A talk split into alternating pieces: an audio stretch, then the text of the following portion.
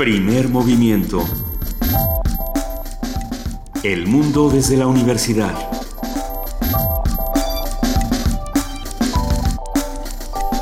Muy buenos días, son las 7 de la mañana con 8 minutos de este 11 de mayo, ya miércoles.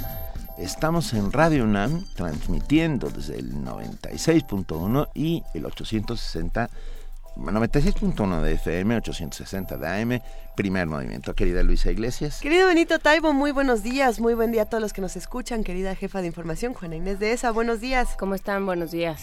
estamos muy bien. ¿Sí? Sí, está Nigeria, ah, que, que, David Cameron anda diciendo. Los ingleses andan muy sueltitos, fíjate, últimamente.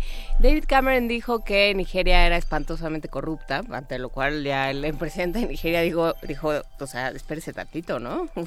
¿Usted qué? Y este. ¿Y sus Panama Papers qué, señor ¿Y sus Panama Papers qué? Y aquí estamos haciendo lo que podemos, entendemos que tenemos algunos problemas, pero ¿por qué va a decir esas cosas? Y por otro lado, la reina de Inglaterra se peleó con los guardias chinos que fueron ahora durante la visita del presidente Xi.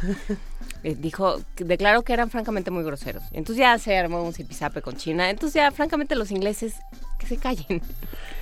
Pues, mire, sí, qué cosa, ¿no? De repente la gente enloquece y... Y declara. Y, declara. Por eso nosotros declaramos poco y, preguntamos mucho. Declaramos nuestra independencia todos los días y hacemos comunidad y esa es la parte importante. Y para declarar más nuestra independencia les vamos a contar una historia. Hoy es miércoles de lectura y vamos a hablar de libros de historia. De libros de historia y libros de historias. Ah, esto quiere decir que uh, cómo la historia ha pasado por el papel y ha transformado de alguna u otra manera nuestras vidas. Yo he aprendido, por ejemplo, más de historia en un montón de novelas históricas que en, historiografía, pero esto, no es una discusión que vamos a tener. no la vamos a tener porque se me hace una No en este momento. No en este momento. Ah. La idea es que ustedes que están ahí del otro lado nos cuenten qué libros, qué novelas, qué ah, textos hicieron que ustedes vieran la historia de otra manera, o que se enamoraran de un personaje, o que gracias a ellos eh, descubrieran algo que tenían vedado hasta entonces. Entonces, vamos a hacerlo interactivo, necesitamos de su ayuda. Escríbanos a arroba PMovimiento aquí en, en Twitter, en Primer Movimiento en Facebook y también tenemos teléfono que es el 55 36 43 39. Llámenos, llámenos, háblenos, díganos, hagamos comunidad y entre todos contemos qué libros eh, que cuentan historia o que cuentan historias sobre un país, sobre un personaje, sobre un movimiento, sobre un momento importante de la vida, ah, los han transformado, han hecho que quieran más a la historia. Porque uno podría separarlo en libros de historia y también novelas, novelas históricas, pero hay otros géneros también que van a entrar en esta discusión, como para mí el ensayo y la crónica, que son eh, fundamentales para hablar de historia y, para vivirla de una manera diferente. Y la historiografía, pues, ¿no? Que es, que es, que es una, una rama de la historia en la cual eh, se despliega con una cantidad de sabiduría y muchos, muchos datos duros la historia. Es otra manera de contar también la historia. Nos estamos apasionando con este tema, por eso vamos a arrancar con nuestro miércoles de lectura. Pero antes de hacerlo, vamos a decirles qué más va a pasar por acá. La participación de la Dirección General de Danza eh, va a ser a cargo de la maestra Angélica Klen, su titular, y Félix Rentería, maestro de danzón de los talleres libres de danza en la UNAM, que van a hablar sobre el encuentro Capital Danzón. Eso me gusta mucho. A mí el danzón me parece una de esas me parece, está a, nada o ya lo es una de las bellas artes. ¿Eh? ¿Qué te gusta más, el danzón o el tango?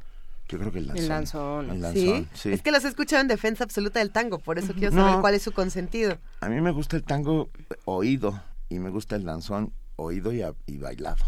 Al rato me enseñan a bailar. Uy. ¿Sabes contar hasta el cuatro? Ya con eso. esa es la parte importante, contar hasta el cuatro y tener un cuadrito en el suelo. En el, y concentrarse, porque si te piensas desbalagar, entonces sí, ya todo es un desastre. Si piensas, si estás bailando danzón y piensas en reggaetón, perdiste. por ejemplo. Pero bueno, tendremos la participación eh, de la Dirección General de Artes Visuales y del Museo Universitario de Arte Contemporáneo del MAC, con Marco Morales, curador del espacio de experimentación sonora, que nos habla sobre Wilfrido Terrazas. En nuestra nota nacional, los anuncios oficiales sobre políticas de medio ambiente, esto con el comentario de Luis Gerardo Ruiz Suárez, investigador titular C y responsable del Grupo de Fisicoquímica de la Atmósfera del Centro de Ciencias de la Atmósfera de la UNAM. Estos anuncios que se dieron el día de ayer y que francamente se entiende poco y Si usted no tiene el, el aparatito catalizador del chunchito, no va a circular. ¿No? Más, básicamente. es lo mismo que ahora, nada más que lo mismo. Ah, perdón. Ah, las declaraciones de Mancera fue, se, se verificarán a los verificacentros y se, buenos verificadores serán, por lo visto. Eh, esto... Ah, esto apenas está comenzando. En nuestra nota internacional, hablando de ingleses, el alcalde de Londres.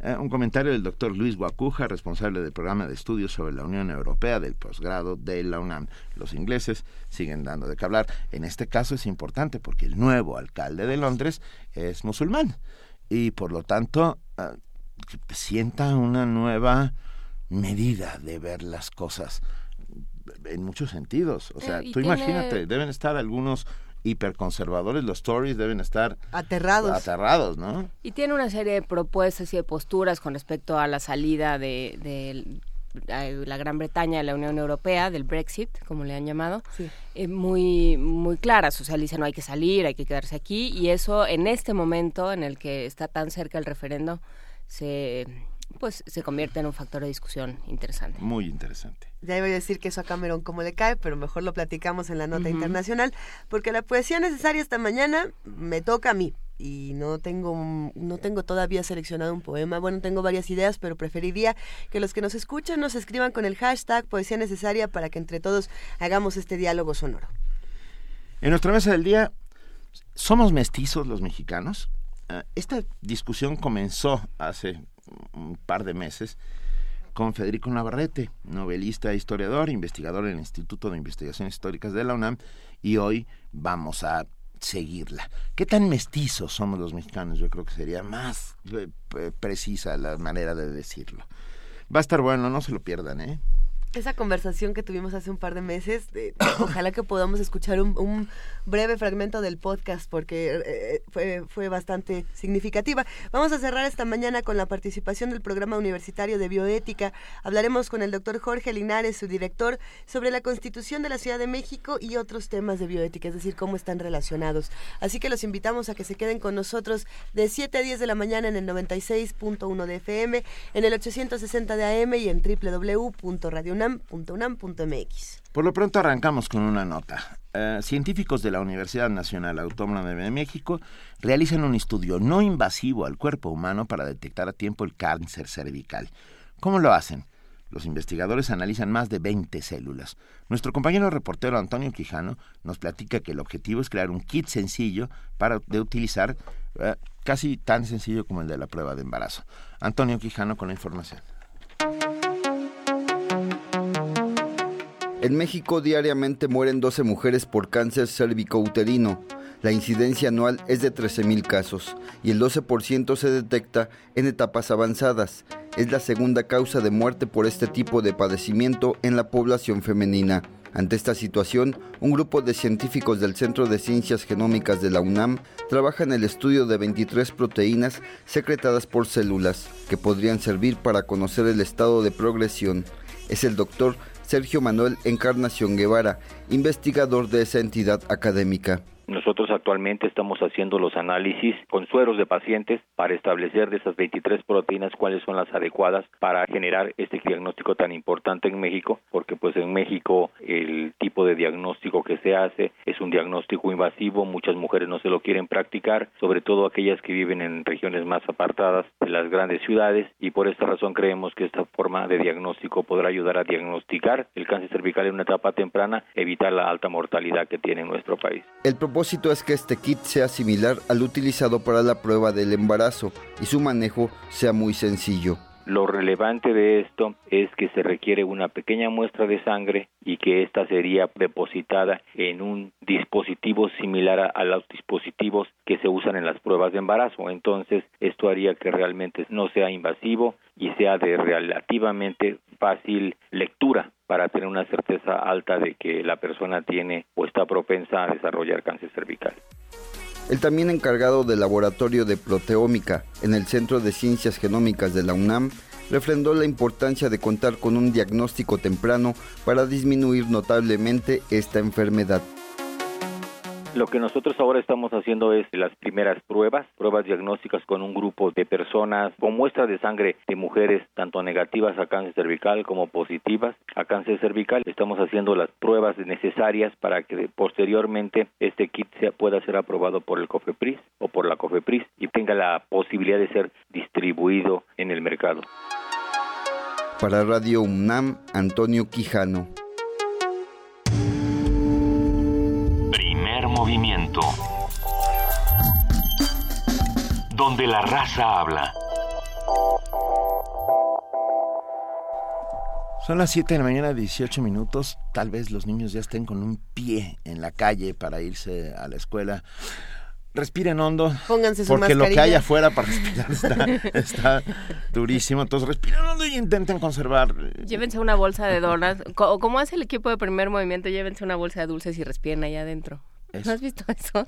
no. has visto que eso hacen? ¿Quién hace eso? El equipo de primer movimiento usa bolsas de dulce para respirar.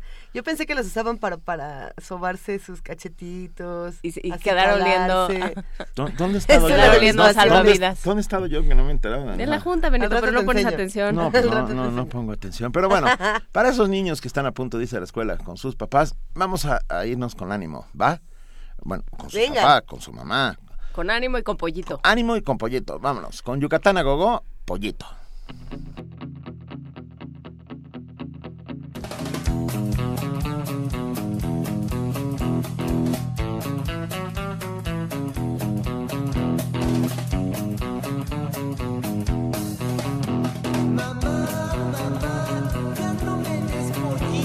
Ya no lo necesito, pues ya soy mayorcito. Mamá, pues que no ves, acabo de cumplir 10. Mamá, pues que no ves, necesito unos tacos de res.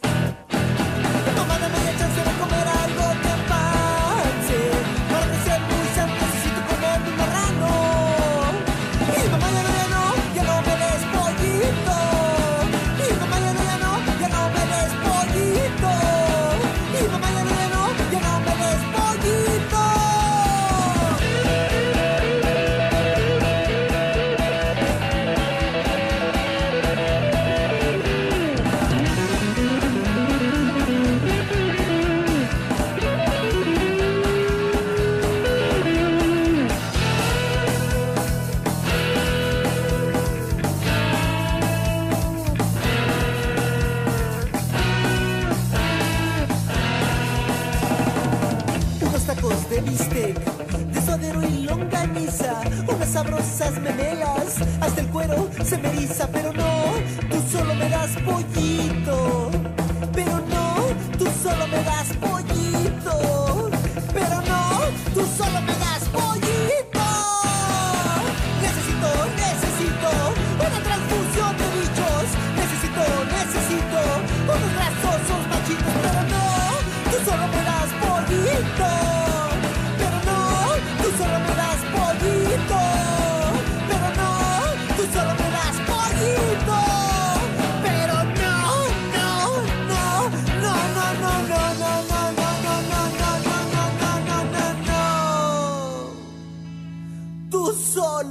das.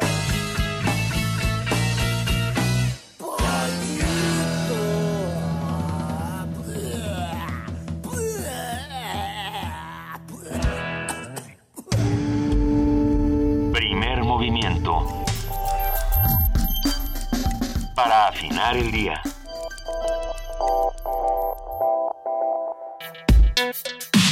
Miércoles de lectura. 7 de la mañana, 21 minutos con 57 segundos. Ya nos regañó Silvia Garza por estar, este, por estar instando a los niños a que respiren dentro de una bolsa. No, no dijimos eso. Dijimos que más o hondo. No, eso lo dijiste tú. Yo dije que respiraran hondo antes Yo de pensaba en una bolsa de papel. Yo dije que usaran como fragancia una bolsa de dulces, que es muy diferente y siempre es efectivo. Bien. Nadie, nadie dijo nada malo. Y dice Sara, Diácatalas el pollo. Eres mi canción favorita para molestar a mi mamá. Muy bien. Gracias por escribirnos, gracias por compartir con nosotros. Estamos arrancando eh, Se precisamente nota con... que lo suyo no son los niños. Eso, sí, lo, perdón, pero... lo No, no, en sí. teoría sí. En teoría son los nuestros o los niños, sí, en teoría sí. Esta, esta sección de lectura la vamos a dedicar a los niños que están interesados en la historia y a los no tan niños que también están interesados en cómo aprendemos la historia. O a los ¿Qué que le leímos parece? Cantinflas Show de chicos. ¿El Cantinflas Show funcionaba para aprender historia? Pues funcionaba para, para colocar en el radar a seres como José de San Martín o como Diógenes, Cierto. que nunca iban a entrar eh, Cierto. de otra manera en, nuestra, eh, en nuestro imaginario. ¿no? Eh, Hay, hay ciertos eh, medios de comunicación que retomaron todo, toda esta onda de Cantinflas y también lo que hacían eh, estos personajes de Disney. Y ahorita les voy a decir cuáles para hacer cápsulas para conocer a distintos personajes de la historia. Pero yo me pregunto, y, y me gustaría preguntárselos a ustedes, ¿qué piensan de cómo, cómo se lee la historia actualmente y a qué libros deberíamos de recurrir? Pues yo creo que Es una gran pregunta. es una muy buena pregunta porque además ahí te mete, o sea, pe- pensando en este tipo de textos que lo que hacen como, como Cantinflas Show, digo, ya, dejemos a Cantinflas Sí. por la paz. Porque Sí, además nos van a pedir derechos. Porque Pero, es funciona, vaya, para ejemplos funciona. Ajá, o sea, como este tipo de textos que lo que hace es eh, convertir a la historia en un cuento, ¿no? En una en un discurso narrativo, un discurso con algo de ficción, no necesariamente un ensayo. Pues sí, lo que hace es, es eh, eh, decirte que, que o sea, es, es llevarte a leer únicamente narrativa, Sí. llevarte a manejar un solo un solo discurso, mientras que hay textos de historia que son mucho más cercanos, que son de divulgación de la historia. Pienso en la historia mínima de México, por ejemplo. Sí, yo me voy mucho más atrás y, de y pienso en las crónicas. Creo que las crónicas, las crónicas han servido como estos grandes catalizadores para entender la historia. Yo recuerdo, perdón, por casualidad, azares a los 11 o 12 años, llega hasta mis manos un, un texto que a mí me volvió absolutamente loco, que era mi, peregrinación a la Meca de Sir Richard, Sir, ah, Sir Richard Francis Burton. Burton, sí. Ah, es el primer occidental que pisa la Meca y el primero que lo cuenta. Está escrito a, a mitades del siglo XIX ah, y es francamente 1855 escribe, escribe este texto. Y, y la verdad es que el viaje de Burton a la Meca es alucinante. Y como lo, y lo cuenta de una manera tan espectacular. Cuando se habla de Richard Burton, todo el mundo piensa en el actor. Y no, es explorador británico, un tipo ¿Es el brillantísimo. de Las noches de la Alhambra? ¿Quién es? ¿Sí? Sí, pues ¿Es creo Richard que sí. Burton? Bueno, y él es uno de los primeros recopiladores de las mil y una noches. Ah, Richard que Burton. vino a enloquecer a Occidente. Bueno, vino cuando se... Él, él es el que descubre que hay un mundo ahí y viene y lo cuenta. Y lo cuenta de una manera tan ágil, tan inteligente, tan, tan fragante, tan fragante y tan espectacular que te quedas enamorado. Pero, pero realmente es crónica. Es crónica, es cro- son sus Es crónicas. 100% crónica lo que 100% hace crónica. Lo que cuenta es su viaje.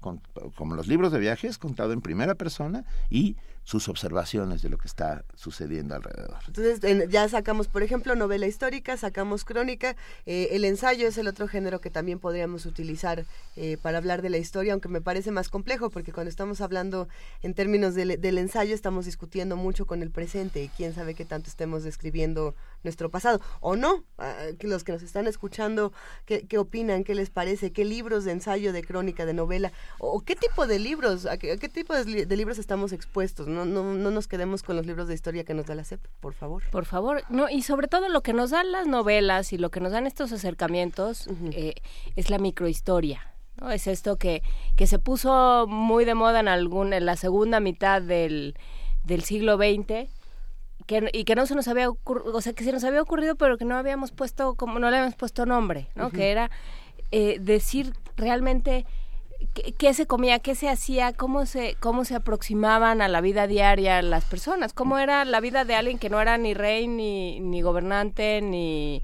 ni Ni explorador. merecedor de un texto en el sentido estricto. La Y microhistoria si- era para lo cotidiano. Sí, pero, pero la microhistoria luego se convierte en macrohistoria, porque de ahí surge eh, Historia de la Vida Privada, por ejemplo, en ocho tomos, que es una joya, joya, que te habla desde las llaves de agua hasta las sillas, hasta, el, hasta, hasta las eh, fajas de, de, de barbas de ballena, hasta todo. ¿Dónde conseguimos la historia de la vida privada? Yo... Era bueno, yo de una- Duby una edición en vieja. Ariel, ¿Edasa? ¿no? ¿Edasa? Creo que Ay, es en este Ariel se momento- quedó con ella, Hoy- de Georges Duby. Ella hizo también la historia de las mujeres, me parece, Ajá. y este y tenemos también la historia de la vida cotidiana en Por México, supuesto, que que también es publicó una joya. Que publicó el Colegio de México junto con el Fondo de Cultura Económica, me parece. Georges Duby, eh, en este momento les digo... Y, y que, por ejemplo, las descripciones, o sea, mi- yo el, el tomo que a mí más me, me interesa por diferentes cosas es el del siglo XVI. Todas las descripciones de- que hace de los araos, ¿no? esa parte material de, bueno, y cómo se vestían y qué hacían y cómo, cómo eran los lugares a los que iban. Un sarao es una fiesta, hay que Un sarao decirlo. es una, es una fiesta de tarde, sí. Pero ¿por qué, por qué a los jóvenes no les interesa? Rápido, ver, editado sí. por Taurus, Historia de la vida privada en cinco volúmenes. Es, es francamente espectacular. Y la historia de la vida cotidiana en México es igualmente espectacular. Subamos Tenemos borrado el siglo XVII, por ejemplo. Yo estoy convencido de que el siglo XVII mexicano hay muy poco. Pero a pesar de lo, mara- de lo espectacular y de las cosas que sucedieron, tenemos un hueco. Bueno, ¿no? es que como, como la Ciudad de México se quemaba, se, se quemaba, se- se temblaba. inundaba, Se se inundaba. inundaba. Cuando no se quemaba y cuando no Perdón, temblaba Luis. era tremendo. Perdón, Luisa. No, no, no, me parece interesante. Entonces, ¿qué se sabe del siglo XVII? ¿Qué libros hablan del siglo XVII de una manera interesante? La historia de la vida cot- cotidiana en México. Este. Este, lo que se ha rescatado, eh, lo que se ha trabajado con respecto a Sor Juana, obviamente lo que ha trabajado José Pascual Bouchot, Margot Glantz tiene mucho también. eh, Rubial, por supuesto, eh, Antonio Rubial ha, ha trabajado mucho eh, lo que sucedía con los conventos, lo que sucedía, digamos, con las grandes instituciones y alrededor de las grandes, grandes instituciones en la Ciudad de México, el palacio, la iglesia y, y la vida, la vida pública. Y luego la novela. Pero bueno, antes de la novela, decir Francis Richard Burton, pues, como me quedé tan picado, yo dije, yo quiero saber más.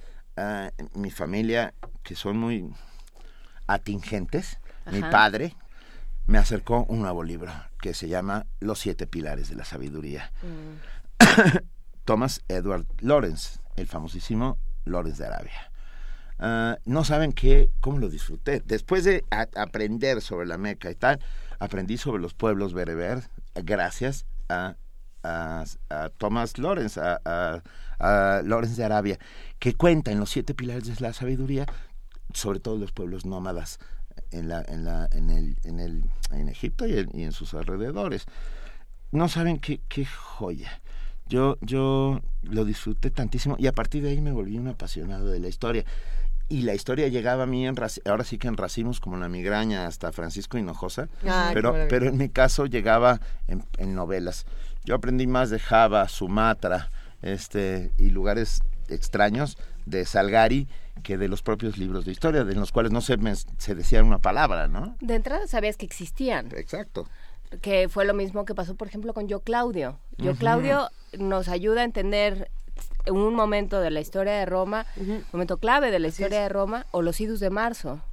Los idus de marzo que en realidad es, para mí es Thornton Wilder explicándose su momento ¿eh? y utilizando de pretexto la, la Roma de los Césares. Pero... Hay que decir antes que el, el primero que mencionó yo, Claudio, es de Robert Graves, un, que además de ser un grandísimo novelista, es un historiador acucioso que dedicó gran parte de su vida a, a hablar sobre... Bueno, tiene los mitos griegos y los mitos hebreos, si mal no recuerdo. Pero ve qué curioso, tiene un, un novelista que hace un gran uso de, bueno, de la parte como de ensayo y de, la, de, otro, de otros géneros. Yo creo que lo que hace a Graves interesante es precisamente esta manera de narrar bien diferente. Tenemos llamadas. Enrique Álvarez nos dice, me mueven tres novelas históricas maravillosas. Noticias del Imperio, por supuesto de Del Paso, Lejanía del Tesoro, de Paco Ignacio Taibo II. La isla tiene forma de ballena, de Vicente Quirarte. Es buenísimo. Ese, ese, fíjate que yo, yo no conseguido ese libro. ¿eh? Es buenísimo. Quirarte, Quirarte es un gran historiador y, y también, bueno, eh, a mí otra una cosa que me ha enseñado mucho Quirarte cuando hace Crónica de la Ciudad y también cuando habla de, de sus queridos vampiros es que podemos enamorarnos de la historia a partir de ciertos personajes, ¿no? Si tú tomas un elemento clave, un personaje, puedes desarrollar todo a partir de ahí. Y a mí me gusta por eso mucho leer biografía, pero bueno, ya será otra cosa. Espera, perdón. Sí, pero también esa es otra forma de, de leer historia. a partir de, lo- de los personajes, ¿no? Como por ejemplo lo hacía Eco cuando hablaba de Marco Polo y cuenta en los viajes de Marco Polo cómo Marco Polo pensaba haber encontrado los unicornios y eran rinocerontes, ¿no? Y entonces vas como conociendo estos personajes. Acabas de decir algo interesantísimo. Para, Para entender el mundo medieval desde lo cotidiano, Humberto Eco en El nombre de la rosa eh, es, es perfecto, más que perfecto. Porque si olvidas la trama de la novela y olvidas, o, o sea, vamos a ver, el, el nudo central eh, de- en la que se basa el libro, el resto son brillantísimas descripciones. Acaba de salir un libro sobre el medievo de Eco en el Fondo de Cultura Económica, que yo ya lo tengo y estoy ah, ¿nos esperando. lo vas a prestar? Por supuesto. O sea, el tipo sabía del medievo todo. Era un estudioso, un paleógrafo, un, un hombre que se metía hasta la cocina con las historias que contaba. Por eso resultaron tan absorbentes, conmovedoras y fieles. El péndulo de Foucault, Baudolino, ah, el nombre el, de la de la rosa. reina Isolina. Ah, ¿La sí, la, la- la reina Luana y su... La reina Luana, ¿no? Sí. La verdad es Que yo, la verdad, yo llegué hasta el nombre de la rosa. ah, yo soy Eco muy, no, tocó tu corazón. yo soy muy fan de Eco, no, muy pero fan. soy más fan del ensayista. Eco ensayista. O sea, Bueno. ensayista para análisis del discurso, por ejemplo, me, me gusta mucho. y su libro espectacular Para jun- y lector en fábula me gusta y, mucho. y la- las conversaciones con el con el ay oye está, todo esto está que está sucediendo aquí es de memoria no crean que tenemos es radio, sí, es Sí, radio, en vivo Eh, sí, con el clérigo, no. no con el con Jean-Claude Carrier sobre libros tiene tiene una un una unas conversaciones con Jean-Claude Carrier Ajá. donde dice que los libros no desaparecerán porque los libros son perfectos Pero bueno, también dijo que las redes sociales le dan un poder. pero a- eso no lo dijo por escrito ¿eh? No, entonces no cuentan. no eso no cuenta No, pero no solo los libros, también dice Mirón B en, en, en Twitter, también las series de televisión pueden ser, pueden mostrarnos la historia de manera muy efectiva. Hablando de Robert. Graves, la, la adaptación que se hizo de yo Claudio de Yo con Derek Jacobi haciendo a Clo Clo Clorius, porque era, era tartamudo. Tartamudo. No solo era tartamudo y era cojo. clo, clo. Clo- estaba hecho pedazos Claudio no quería ser No emperador solo estaba hecho pedazos, yo creo que exageraba para, porque eso lo cuenta muy bien Robert Graves, dice, este exageraba para, para pasar desapercibido. ¿no?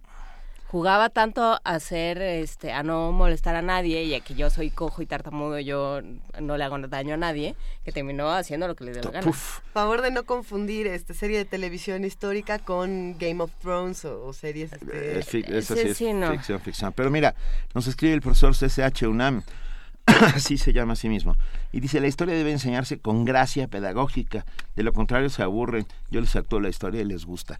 Te lo agradecemos mucho todos, porque algunos maestros de historia que yo tuve estuvieron a punto de alejarme para siempre de ella. Es que entender la historia como un conjunto de, por ejemplo, la historia de México, el siglo 18 y 19, ¿no? Que no es más que tratados. Eh, en, en Ay, tal sí. fecha se firmó el tratado, Sí, no sé sí, qué, y el sí, plan de. San Luis y el no sé qué, y entonces ya todo se convierte en, en una cosa de fichero. La historia no son fechas, la historia está hecha de muchas más cosas, de verdad muchas más cosas, y particularmente la del, la del 19. A ver, tenemos, tenemos ahí la historia de Juárez y, sus, y el mejor gabinete que ha tenido en la historia de este país, la historia de la invasión del, del, 50 del 47, eh, la historia de la defensa que, defensa que dio el pueblo de México porque los ejércitos santanistas huyeron.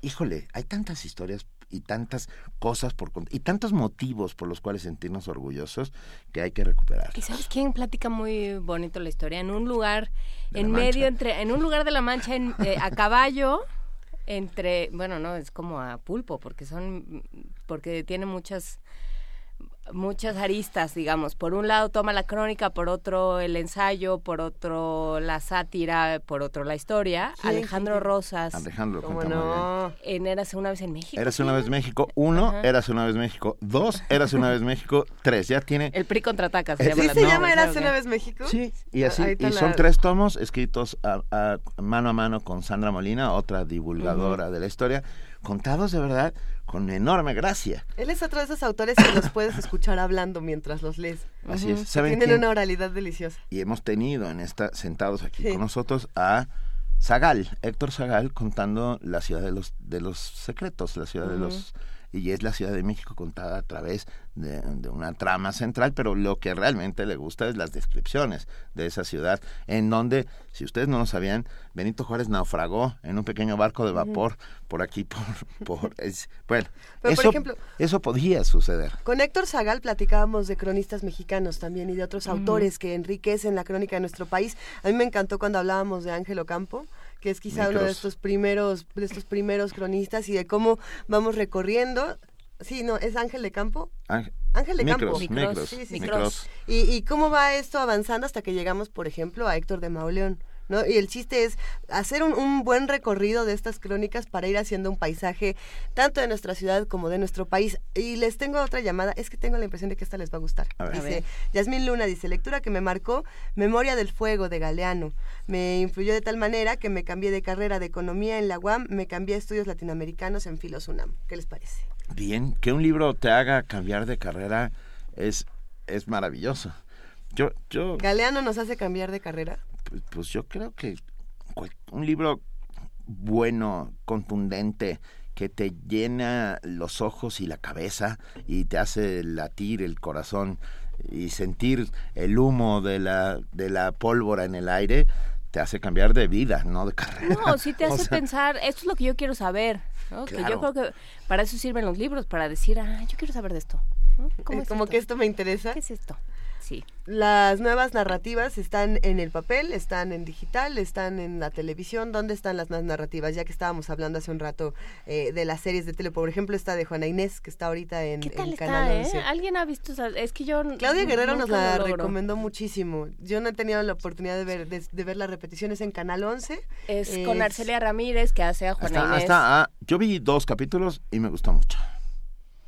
Me gustó, Sí. mi- todavía no salía Arcelia porque era Juana Inés joven en Palacio, que es la parte que más te gusta a ti. A mí me parece un momento muy interesante en términos narrativos. No sé, históricos no mucho porque no hay Histórico nada. sí, porque es la que lo determina. Tenía el pero- acceso a la biblioteca. Yo creo que ahí es donde Bueno, ella... ten- tenía acceso desde, de- desde Panoayán, desde Bueno, la del abuelo, sí, pero... por supuesto.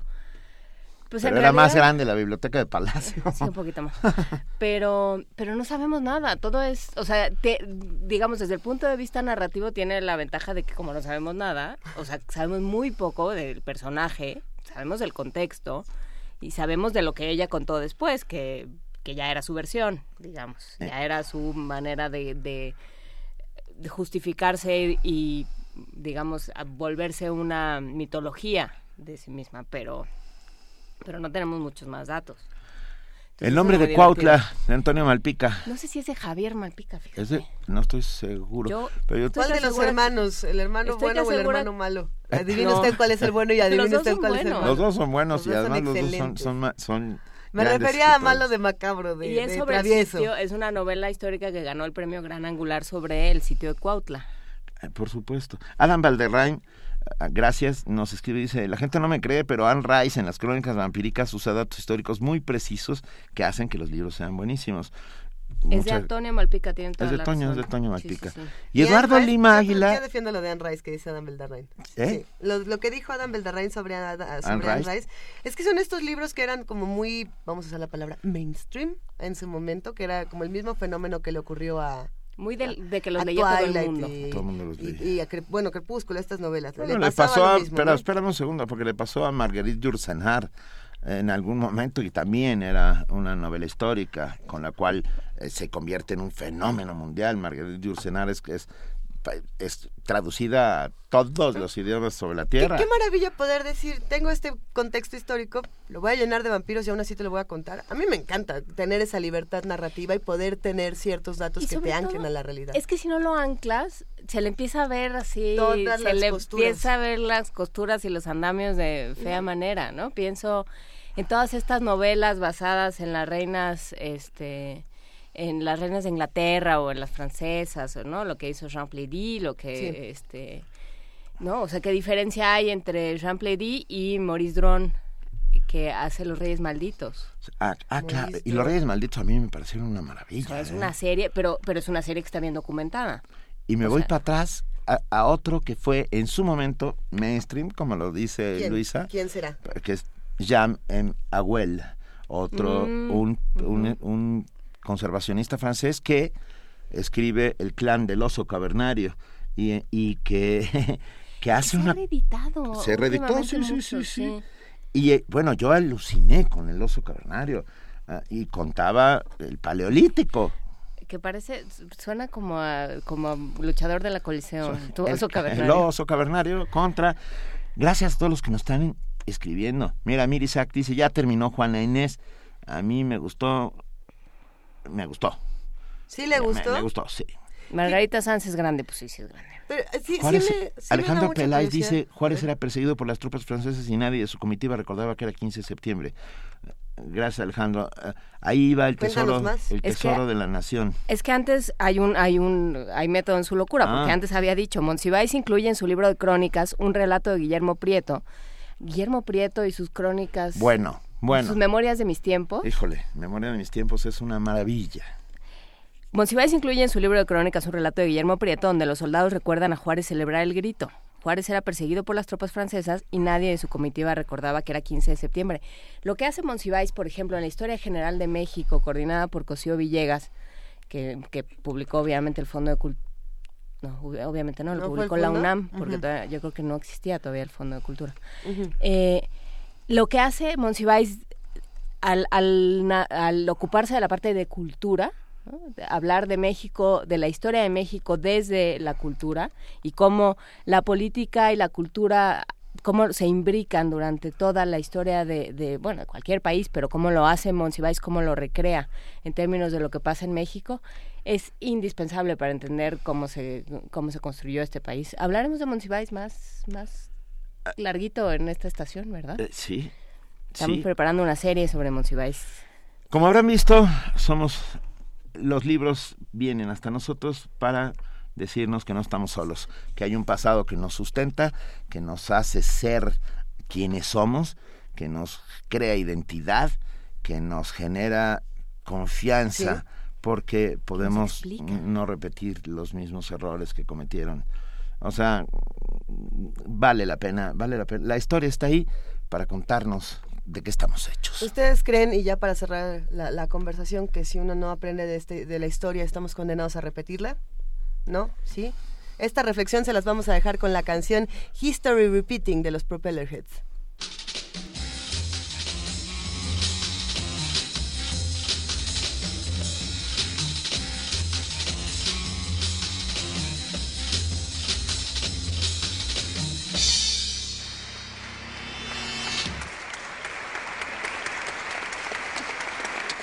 There. Recent developments have seen the jazz world split in two by a new wave of musicians calling themselves disc jockeys.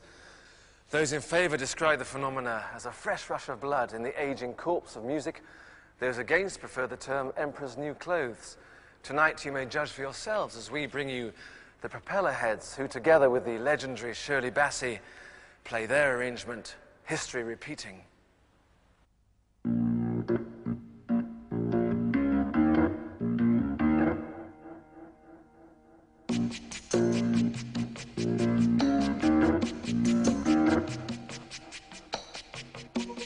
Word is about, there's something evolving. Whatever may come, the world keeps revolving. They say the next big thing is here, that the revolution's near. But to me it seems quite clear that it's all just a little bit of history repeating.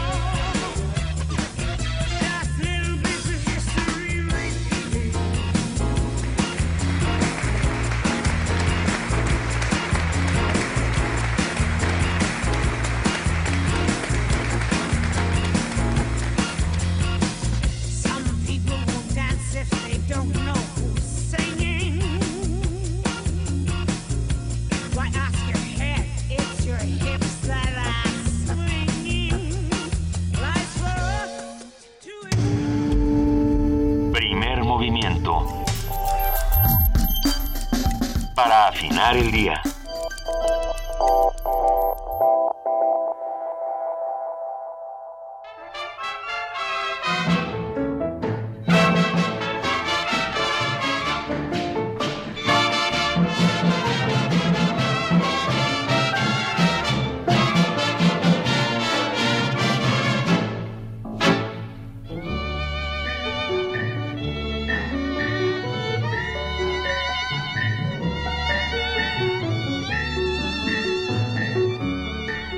Vas a sacar a bailar, Benito? Por supuesto que no. El, el danzón es un sentimiento que se baila. Y menos te voy a sacar teniendo frente a mí a un maestro de danzón. O sea, Es muy eh, cierto. es- sería yo un suicida. Estamos, estamos arrancando esta, esta sección con danzón, estamos arrancando con música porque ustedes saben que el día de hoy platicamos con nuestros amigos de la Dirección General de Danza de la UNAM. Está con nosotros como lo hace cada semana nuestra querida Angélica Klen, titular de la Dirección de, de Danza. ¿Cómo estás, querida? Un placer estar aquí. Buenos días, Luisa. Buenos días, Benito. Bienvenida, Angélica Muy buenos Klen. días, querida. Gracias por estar con nosotros. Pero además no viene sola.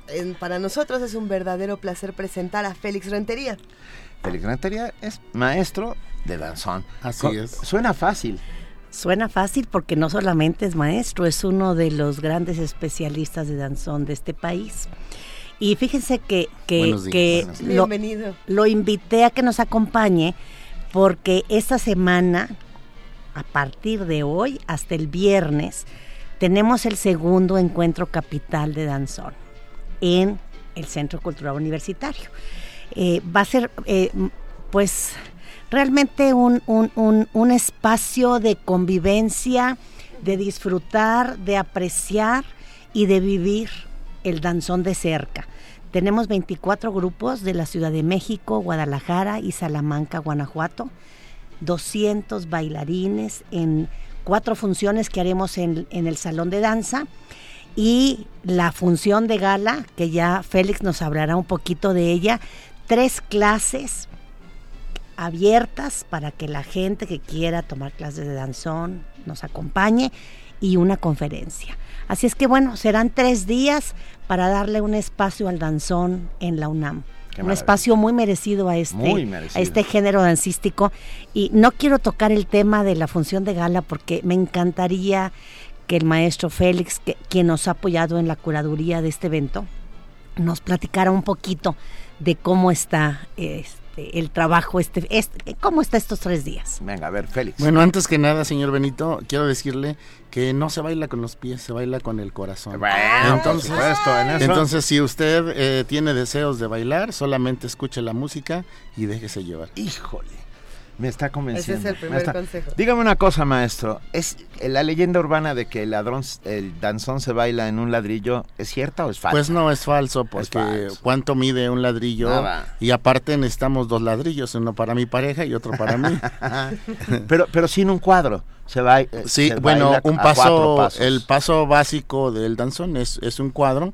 Entonces la gente antes, eh, eh, por ahí de los años 50, eh, practicaba ese cuadro en una loseta que medía 40 por 40 y por eso se dice que se bailaba en un ladrillo. Y no se salía de esos 40 por 40. Mm, Pues no, el, para bailar danzón solamente se requiere la pareja, la buena música y un pequeño espacio. Con eso bailamos danzón.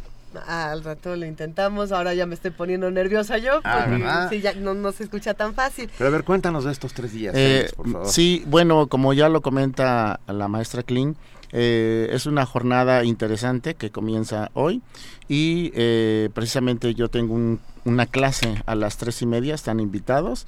Vamos a ver acerca de, de- del estilo, del mando, de cómo, justo eso, cómo poder llevar a la pareja sin maltratarla, llevarla suave. Elegante. Claro, porque el danzón es así. Y, y por la tarde noche tenemos ya este lo que son las presentaciones de ocho grupos. Mañana por la mañana igual tenemos dos clases desde temprano con maestros especialistas del género danzón. Por la tarde igual y lo que comentaba la maestra del viernes que es un cierre eh, con la danzonera de Chamaco Aguilar en vivo Vamos a estar allí en la explanada del Espiga. No. ahí Del en la explanada del en MUAC. MUAC. Claro, Ay, qué maravilla. Pero a ver, Ahí vamos, vamos a vamos por partes, como diría Jack el Destripador. Hoy a las tres y media de la tarde, en, ahí en la El, el del taller, no, no, es No. En, la, en el salón de danza. En el salón de danza. Hoy en el Los, salón de los danza. cursos y la conferencia en el salón de danza. ¿Nos inscribimos en algún sitio, Angélica? Directamente al llegar. Lo único es que hay que llegar con tiempo para que antes. para que puedan Llévense eh, su asegurar. guayabera. Claro. Claro. Un buen mujeres, zapato. Un buen zapato. un- Necesitas bailar con vestido, danzón. ¿no? Eh, sí, pues dice la gente que amamos el danzón que si no vas vestido adecuado, que entonces mejor ni bailes, ni te pares por ahí, ¿no? Pero bueno, claro, cuando tomamos clase, pues la gente, la gente sí puede ir vestida como sea. venga. Ya cuando está la orquesta, allí sí. Ahí sí. Tienes que vestir bien. Entonces, mira, Benito, hoy a las Sí. tres y media, clase con el maestro Félix y con Xochitl Rentería. A las seis y a las siete de la noche, dos funciones con diferentes grupos de danzón de la ciudad y algunos del exterior de, de- de la Ciudad de México. Después, mañana a las 10 de la mañana, de nueva cuenta, otra clase de danzón. A las 12, otra clase de danzón. A las 3.30, una conferencia sobre la metodología de cómo enseñar el danzón. Eso es importante. Sí. Eh, de- a mí- igualmente, a las 6 de la tarde, nuestra tercera función. A las 7, nuestra cuarta función. Y el viernes sí es prácticamente pues, un regalazo, porque en la explanada del MOAC tendremos a varios grupos participando. Al final estarán todos los participantes, que son cerca de 200, y como decía el maestro Félix, pues engalanados con la danzonera Chamaco Aguilar, y quien nos dice que al final no terminamos todos bailando, porque pues esa sería la idea, que sea una gran fiesta, que sea una gran fiesta para darle un espacio importante a este, a este género que no solamente adultos y adultos mayores lo bailan, increíblemente también los jóvenes. Así es que los jóvenes que no se hayan acercado, vayan a las funciones. Yo, yo ahí tengo, tengo un- una duda, comentario.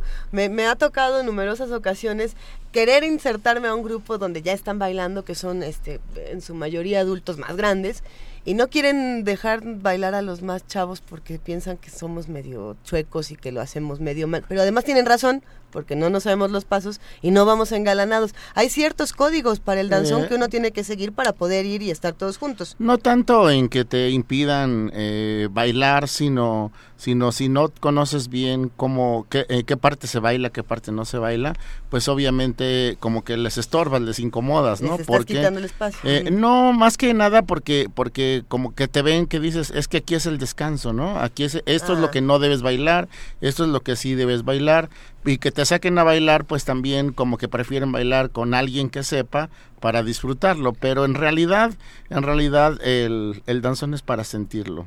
Pero eso quiere decir que tenemos que irnos a la clase de hoy a las 3.30 Claro. para estar preparados psicológica Claro. y emocionalmente para el viernes. O Señoritas mañana. con sus abanicos y los señores con un sombrerito para, Guau. para darle esta, esta vista, esta tradición. Qué maravilla. 5 de la tarde el viernes. Ok. 5, no la vamos a pasar de lujo y finalmente pues el danzón es un derecho de todos.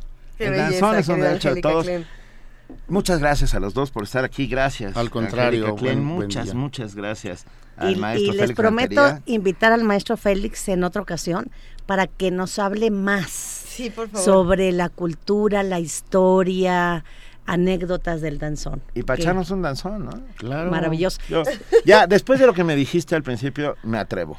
Muy bien, porque eh, lo estamos invitando hace ya mucho tiempo para que haga clases de yoga los domingos. Acuérdense que seguimos. Ajá. Sí, un domingo sí, Pero un la yoga domingo es no demasiado esplanada. contemplativa, el danzón es como más. Pero yo creo que el danzón sí se va a animar. Ah, qué bueno. La danza Venga. es un derecho. Mil gracias por acompañarnos. danzón esta es un Muchas gracias, Un muchas abrazo. gracias, los esperamos. Ajá. Movimiento. Donde la raza habla. Ya viene, ya viene, ya llegó. La venta de libros UNAM. La venta de libros UNAM. La venta de libros UNAM. La venta de libros UNAM. Hay de historia con sucesos, hay de mate, los de odonto, los de cuentos y relatos de urbanismo y biología, los de artes y de danza, de política y derecho, y el que no venga se queda sin su libro para leer. Venta especial de libros UNAM, del 17 al 20 de mayo en el Paseo de las Humanidades de Ciudad Universitaria, a un costado de las islas. Lleva el saber calientito. ¿Qué esperas? No te quedes sin libros. Soy Raúl y vivo en Pueblo Quieto, población 500 habitantes. El día de la elección, quién sabe cómo, pero terminamos siendo 723 habitantes. Se castiga hasta con 7 años a quien por sí o a través de tercero solicite, promueva, traslade, subsidie, gestione, contrate servicios o bienes para que una o más personas proporcionen documentos o información falsa al Registro Federal de Electores, Padrón Electoral o Listado de Electores. Ayúdanos a prevenir y perseguir los delitos electorales. Nosotros nos encargaremos de hacer cumplir la ley. FEPADE, Procuraduría General de la República. Estamos hartos de los políticos que gobiernan para los de arriba. Todo lo convierten en tranzas. Ahora quieren escribir a solas la nueva constitución de la Ciudad de México. De 100 diputados, ya se asignaron 40. Hay que ponerles un alto. La historia de la Ciudad de México es nuestra. Sergio Méndez Moisen, candidato independiente.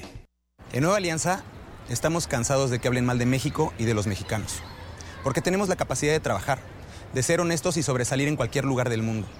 Por eso, a nombre de todos los mexicanos que viven en Estados Unidos, queremos dedicarle este mensaje turquesa a Donald Trump.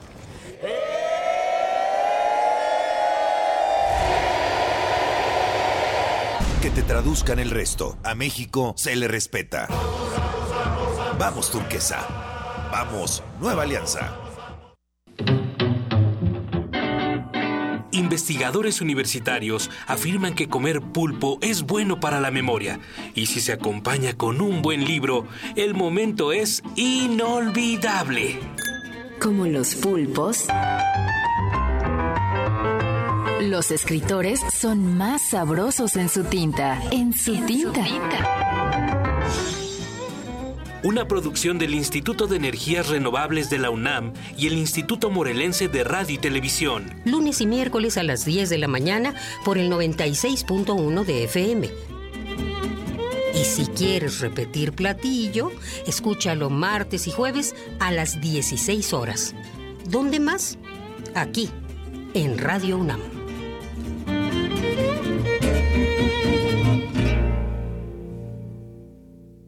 En nuestro país, el incremento de embarazos a temprana edad va en aumento. Y no solo eso, cerca de 280 mil jóvenes adolescentes entre los 12 y 19 años de edad se ven obligadas a abandonar sus estudios cada año. En el Partido Verde, impulsamos una ley que pueda garantizar el derecho a la educación de madres jóvenes, otorgando becas y el derecho a guardería, buscando mejorar sus oportunidades de desarrollo y calidad de vida. Partido Verde.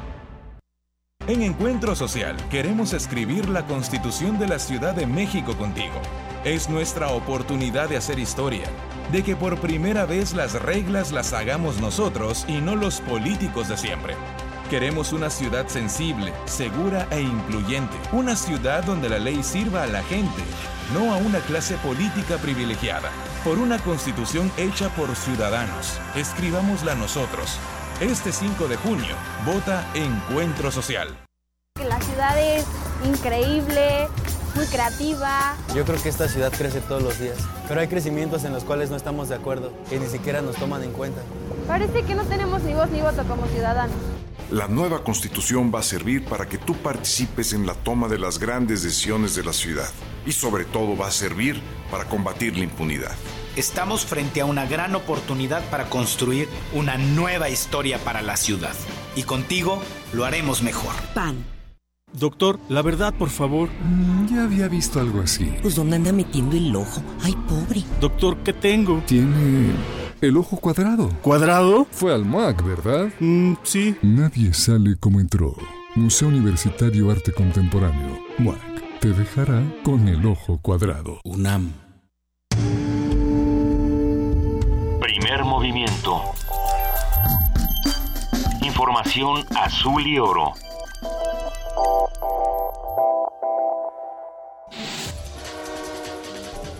Corte informativo los estados más afectados por los incendios forestales entre 2000 y 2014 fueron Guerrero por el número total de hectáreas dañadas y Coahuila por la superficie alterada a causa de incendios de alta relevancia, explicó Lilia Manzano Delgado del Instituto de Geografía de la UNAM. Seguidos de Durango, Jalisco y Sonora, en todo este periodo de 15 años. ¿no? Y hay algunos estados, obviamente, Quintana Roo, Querétaro, Aguascalientes, Tlaxcala, que son los que tienen menor superficie de, de afectación tomando los incendios de gran relevancia, entonces identifiqué cuál era el año de mayor afectación, que en este caso fue el 2011 con 59 incendios de gran relevancia, seguido por el 2000 con 32 incendios de gran relevancia, una afectación de 166 mil hectáreas.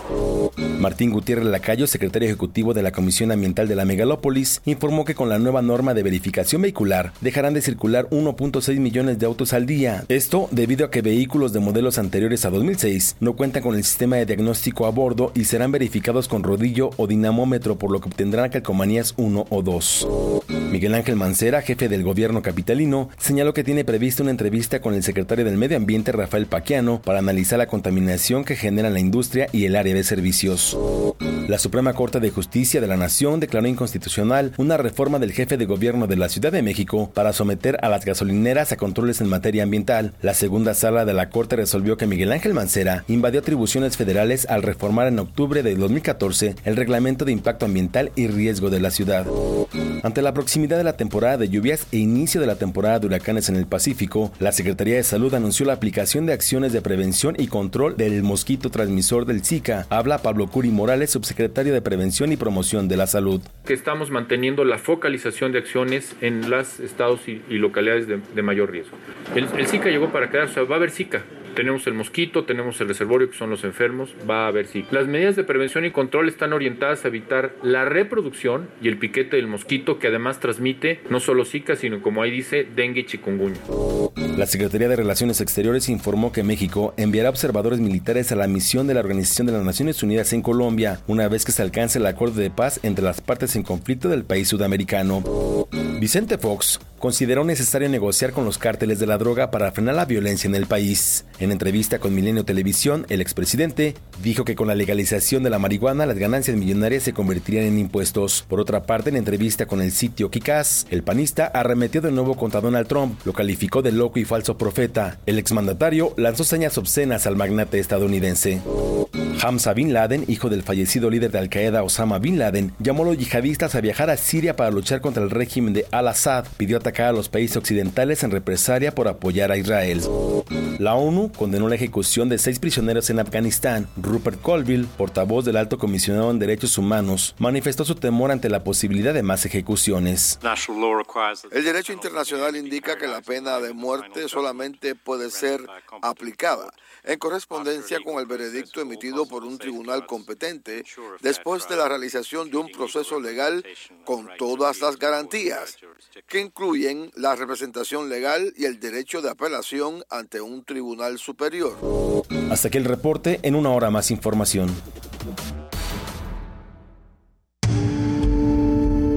Primer movimiento. Donde todos rugen, el puma ronronea. 8 de la mañana, 6 minutos. Antes de pasar a la nota, déjenme decir una cosa muy rápidamente. Por favor. Porque me acaban de sacar de un error prehistórico que ha venido acompañándome desde que soy un preadolescente. Dígame, dígame. Jan Aguel, el que yo pensaba que era un señor de barba que escribía estos libros sobre el clan del oso cavernario, es no. una mujer. Eh. Jean-Marie Aguel.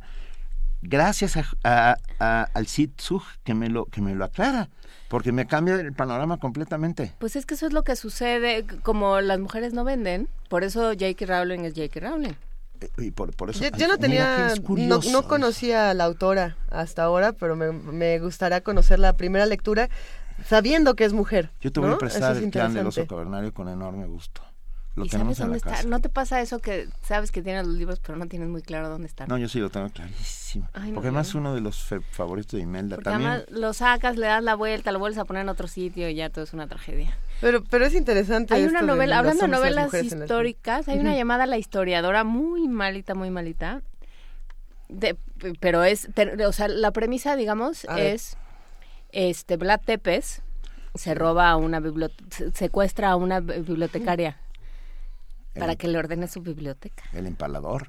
Ajá. ¿Y es una bibliotecaria musulmana? No. Ah, Es una bibliotecaria, la secuestra, pasan, es larguísima la novela, bastante malita. ¿En qué momento de su vida está Vlad Tepes cuando esto Ya al final, sucede? o sea, es un Drácula ya muy muy decadente. muy- En realidad no tiene tanto que ver con el personaje histórico de Vlad Tepes, Ajá. sino con la figura que se imaginó la autora de, de Drácula, ¿no? Del conde Drácula. Vlad Tepes fue considerado en algún momento el liberador de, de gran parte de, lo, de Transilvania, que eran esos territorios extraños entre Hungría, eh, Checoslovaquia, etcétera, que defiende al, al, al imperio, al sacro imperio romano de el imperio musulmán. Que Todo eso muy bien, pero no tenía bibliotecaria. Entonces por eso secuestra a una historiadora, o es lo que dice la novela, para que le ordene su biblioteca. Ya va siendo momento de que Vicente Quirarte vuelva a esta cabina a hablarnos de Vlad Siempre es momento. Por favor. Juan C. Méndez dice, después de los comentarios que han hecho, ¿podrían darme un libro que les gustara de Jack el Destripador? Ya se me antojó, gracias.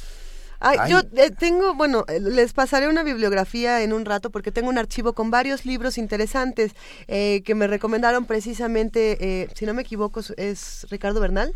El, el escritor que da clases eh, en la SOGEM, o en su momento daba clases en la. Sociedad General de Escritores Mexicanos, y me dio una bibliografía interesantísima de Jack el Destripador y de las múltiples interpretaciones que se pueden hacer de este mito, no mito, hecho, no hecho. Se pone bueno. Yo tengo, yo tengo también uno por ahí, recordaré el nombre y te lo daré con gusto. A ver.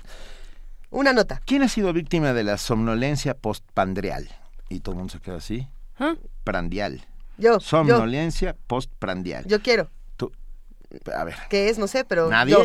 Bueno. El mal del puerco. Eh, eh, Por supuesto que la mayoría de nosotros, pues aunque no lo crean, esto tiene que ver con las hormonas. Este, a ver, no solo con la comida, sino con las hormonas. Y con los ciclos de sueño también nos sabían, de- cuando hablamos aquí de problemas de sueño, nos dijo el doctor Fausto, que así se llama, El doctor Fausto. nos dijo el doctor Fausto que era un asunto de este de también de del momento de que coinciden de alguna manera los ciclos de sueño con Come el momento mucho. en el que comes. ver, yo Come tengo- mucho, yo duerme tengo una poco y sus que glándulas dice, están- como y me da un sueño y luego me despierto con un hambre y así este es un ciclo permanente de la vida. Bueno, pues nuestra compañera Cindy Pérez Ramírez nos tiene la explicación científica del mal del puerco. Típico. Acabas de comer y de repente por arte de magia comienzas a tener un sueño incontrolable que te impide mantenerte alerta.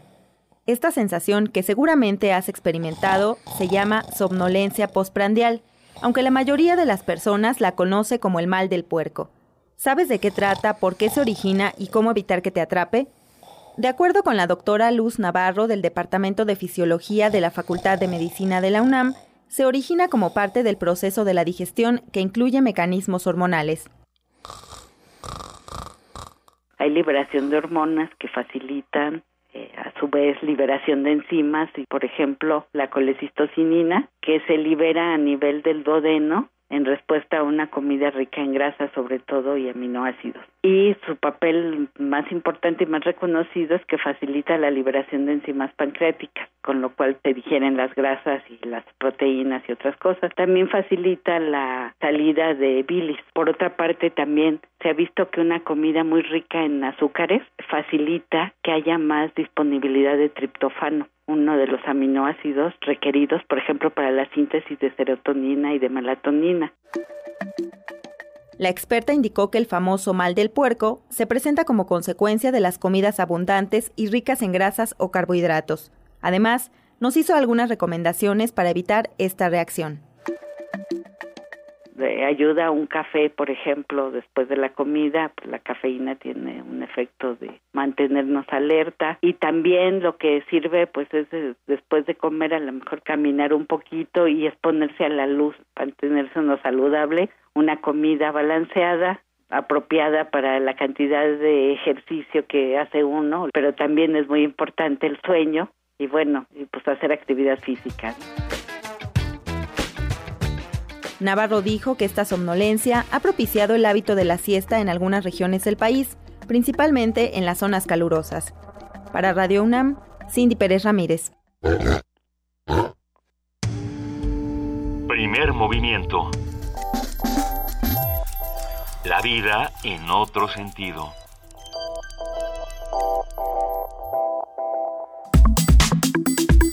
Nota Nacional. Este martes las autoridades anunciaron una serie de medidas ecológicas para contrarrestar los efectos del incremento en los niveles de contaminación en la zona metropolitana de la Ciudad de México. Entre las medidas anunciadas se encuentra la reconversión inicial del transporte público a gas natural, implementar en las gasolineras sistemas de captura de vapores, instaurar un programa para evitar fugas de gases CLP y hacer que los camiones de carga circulen solo en horarios nocturnos. Según algunos expertos, la temperatura de la Ciudad de México aumentó hasta 3 grados en los últimos 100 años, esto por encima del promedio mundial, debido a un crecimiento urbano desmedido. De acuerdo con Rafael Paquiano, secretario de Medio Ambiente y Recursos Naturales, a partir del próximo primero de julio entrará en vigor la norma emergente de verificación vehicular, con la que dejarán de circular 1.706.000 vehículos contaminantes. El funcionario declaró que los altos picos de ozono registrados recientemente son ocasionados por los 5.5 millones de vehículos que circulan a diario. Los lineamientos de la norma emergente de verificación vehicular serán publicados en las siguientes tres semanas en el Diario Oficial de la Federación. Un análisis de estas medidas y lo que se puede prever de su eficacia lo brinda hoy Luis Gerardo Ruiz Suárez, investigador titular C y responsable del Grupo de Físico-Química de la Atmósfera del Centro de Ciencias de la Atmósfera de la UNAM. Muy buenos días, Luis Gerardo Ruiz Suárez. Buenos días, Donito. Gracias por, estar, gracias por estar con nosotros. Ah, por nada y gracias por la oportunidad de platicar con tu auditorio. A, a ver, ¿qué tan pertinentes son las medidas anunciadas el martes pasado o qué tan efectivas crees que serán? Eh, veamos. Para reemplazar, para reemplazar el, el, el, el método de, de, establecer o la regla para establecer qué autos circular, que pueden circular y cuáles no, pues son es, es, es pertinente porque se pone en línea con la el dictamen de la Suprema Corte, ¿sí? Sí. Y aparentemente la, es, estos este cambio tecnológico de consultar la computadora a bordo mm, puede reducir el, puede reducir el, los actos de corrupción, las, trampas, puede reducir las trampas en los verificentros. Tal vez con la eh, ingenio humano mm, dedicado a eso, alguien encuentre manera de, de, de hacer trampa. Eh, posiblemente ese también sea más, más fácil detectarla. Eh, eh, eso en lo que en lo que respecta al programa de verificación vehicular. Al, hacerlo, al hacerlo en, torno a emisiones, en términos de emisiones, entonces eh, se pueden poner umbrales adecuados de, de, acuerdo al tipo de tecnología y eh, sacar pa, regresar a calcamonía 1 a calcamonía en día 2 calcamonía 2 autos que eh, pasan, que, que, brincaron pues, porque hicieron trampa o bien autos que aunque no hagan trampa ya su tecnología su desgaste etcétera ya no les permite mantener los niveles de emisiones adecuados para circular todos los días es, es, interesante pensar en estas nuevas medidas, eh, pero también, Luis Gerardo Ruiz Suárez, me, me, quedo pensando en si todo esto funciona o no funciona, o si realmente estamos abonando algo nuevo a la discusión.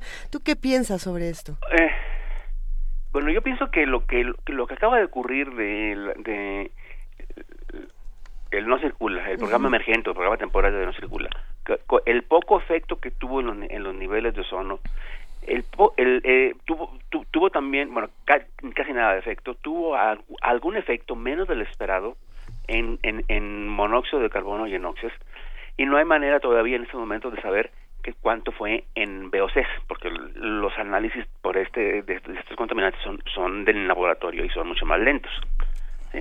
Eh, se tuvo un, un efecto menos de, un efecto menos de lo esperado en, en monóxido de carbono y en óxidos asumimos que también tal vez en VOCs cuando, cuando en, en caso de fase 1, o sea, cuando ya son 40% de autos fuera de la circulación, sí se nota más el efecto el efecto en en, uh, en óxidos, en efecto monóxido, y el efecto en ozono se aparece así como a un domingo, a un día feriado.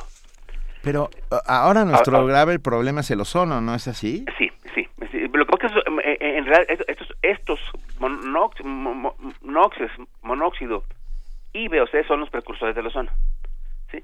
Bueno, lo que demostró es que el, que se- si se tuvo menos efecto del esperado pueden ser varias cosas. Uno, que, que en realidad estemos sobreestimando las emisiones de los vehículos en los inventarios entonces le damos un peso más un peso más más grande y pensamos que, que si reducimos esa fuente eh, logramos bajar la, la- la contaminación de ozono.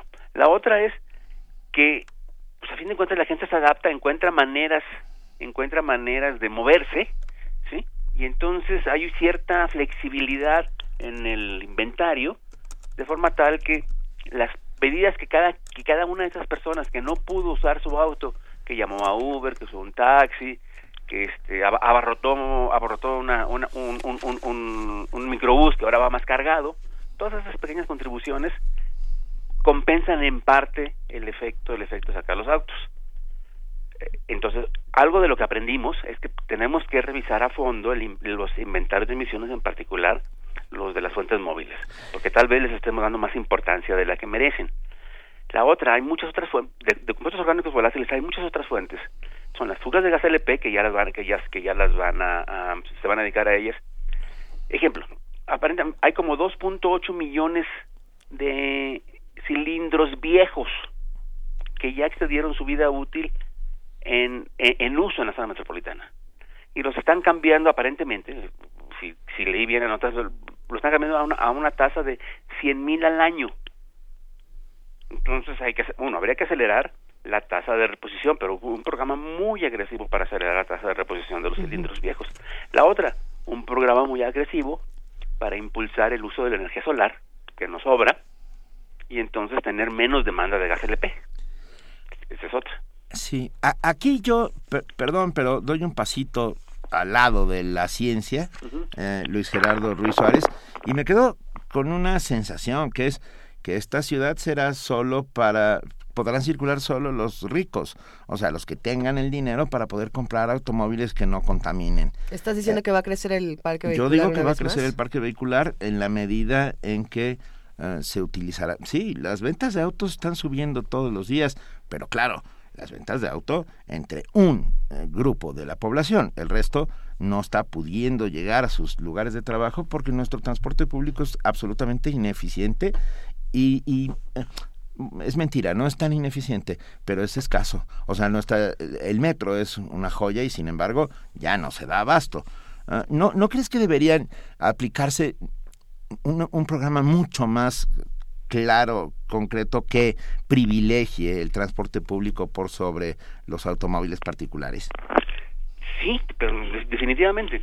Eh, ahora, el problema es la forma en la que ya creció la ciudad. ¿Sí? La forma en que ya creció la ciudad implica un rediseño completo del transporte público y por otro lado impedir que siga creciendo de esa manera. Por eso, por ejemplo, cuando cuando dice cuando dicen que van a, que la Sedatu va a formar parte también de la CAME, yo digo, ah, qué bueno, ya era tiempo, ya les, les, les lo hemos estado diciendo muchas veces. ¿sí? El problema es, la, la Comisión Ambiental Metropolitana está formada por los secretarios del Medio Ambiente, de las, de, de las, de las, disculpa, hay, hay un auto con alarma, eh, eh, ¿no les molesta? No, no se escucha. no. Aquí, aquí Entonces- estamos bien, gracias. Bueno, entonces, hay, hay, eh, están nada más los secretarios del medio ambiente, pero ellos están resolviendo los problemas causados por aquellos que autorizaron los desarrollos urbanos donde se autorizaron. ¿sí? Los problemas causados por, por aquellos que autorizaron una forma una forma ineficiente de transporte, aquellos que todavía dejan que circulen, eh, eh, por ejemplo, microbuses. Entonces, si no si en la Comisión Ambiental Metropolitana, o en la, más bien en la Comisión de la Megalópolis, no participan los, los que toman decisiones sobre el desarrollo urbano, los que toman decisiones sobre transporte, en los que toman decisiones sobre el aire están parchando, nada más. Claro. Entonces, sea, es una buena medida que des- hayan decidido que, que entre la SEDATU. También debería, de- de- debería entrar las otras, las secretarías de los estados equivalentes a la SEDATU. Sí, en ese sentido, o sea que está eh, eh, si no tomamos decisiones más en serio, digamos, porque parece eh, eh, un parche, como, como, como dice doctor, ¿no? Esto de pensar con, con dejar de circular, con elevar los índices, con... em, con castigar a quienes están menos organizados o a quienes ofrecen menos resistencia, como decía ayer Mireya Imas en estos micrófonos, eh, pues parece que las cosas se solucionan, pero en realidad no se solucionan, ni por supuesto se van a solucionar a largo plazo. Claro, es necesario, es necesario esa una perspectiva de largo plazo, acciones reales de, lar- de largo y mediano plazo. Eh, el, el problema de la, de la oferta de la vivienda en el interior de las ciudades, no hacia afuera, crecer hacia arriba, ¿eh? en lugar de crecer hacia, hacia los lados. Cerca de las de las infraestructura que tenemos, tenemos líneas del metro que están siendo subutilizadas. O sea, hay líneas que están que se usan a reventar y tenemos líneas de metro muy sub- subutilizadas. Sin duda tenemos un problema y todos los esfuerzos encaminados a resolverlo serán bienvenidos siempre y cuando no afecten a la mayor parte de la población y es ahí donde tenemos el verdadero, verdadero problema.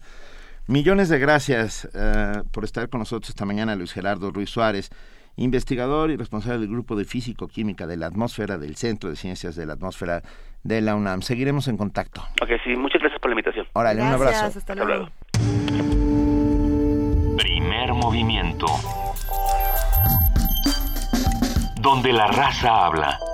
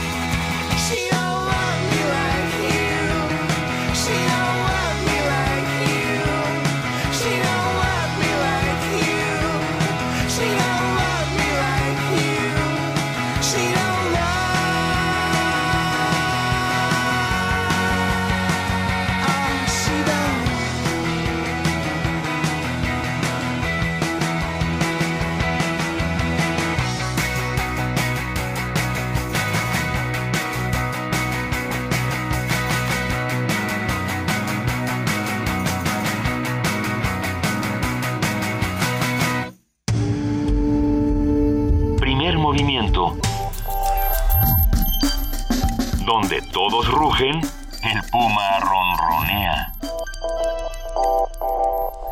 Escuchamos a los Magic Numbers con Love Me Like You, como She Don't Love Me Like You, como si ella no lo quiere como como la- como yo, ¿no? ¿No es algo así? ¿No les gustan los Magic Numbers? Tú no lo Gracias a la producción. Es una gran canción, es una gran Sí, canción. sí, sí, sí, es que nos pescaste aquí como regresando, pero sí, este... Acá No, andamos, no. acá andamos. Nos vamos a nuestra nota internacional. me pescaste después de... Sí, bueno, en fin, de que me encontré un chicle debajo de la mesa. ¿Quién deja chicles debajo de la mesa? A ver. Yo no, me, yo no me siento de ese lado. Gente. Nos vamos a nuestra nota internacional. Nota internacional. Sadiq Khan nació en Tooting, al sur, al sur de Londres. Es un abogado de 45 años de edad, miembro del Parlamento londinense, hijo de inmigrantes pakistaníes y es musulmán practicante. Después de una campaña dominada por temas religiosos y étnicos, Sadiq Khan, líder del Partido Laborista, fue el ganador de los comicios celebrados la semana pasada en la capital de Reino Unido. Tras ocho años de mandato conservador en manos de Boris Johnson, Khan se convierte en el primer alcalde musulmán de una gran capital europea. Para conocer sobre la figura del nuevo alcalde de Londres, su trayectoria y las reacciones que ha propiciado a nivel nacional e internacional, vamos a platicar esta mañana con Luis Guacuja, responsable del programa de estudios sobre la Unión Europea del posgrado de la UNAM. Luis Guacuja, buenos días, ¿cómo estás? Qué bueno platicar de nuevo contigo.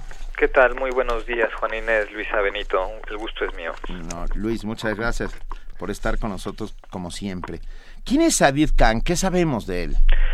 Bueno, pues eh, tal vez sa- sabemos eh, poco o sabíamos poco antes de, su elección como alcalde de, una de las más importantes ciudades europeas, ¿no? Sadiq Khan, un hombre de, de origen eh, musulmán que no niega su, su origen, lo ha dicho con claridad, soy europeo, soy británico, soy londinense, soy de fe islámica, eh, de herencia pakistaní, soy padre, soy un esposo. ¿no? Ha sido eh, parlamentario en en el Reino Unido, fue parte también del, equipo de, eh, eh, de Gordon Brown, el ex primer ministro británico de corte laborista, eh, es un abogado, defensor de derechos humanos, eh, pero yo creo que es al día de hoy un, un toque muy muy interesante porque tiene es un es una muestra de, de esperanza en una Europa eh, que está extraviada eh, sobre todo en el tema de sus valores es, es una muy buena noticia sobre todo Es una buena noticia en términos de tolerancia, de respeto, de otredad. Sí, sí, sí, to- totalmente. Digo, bueno, la, la cuarta parte de los 8.6 millones de londinenses son, son extranjeros, ¿no?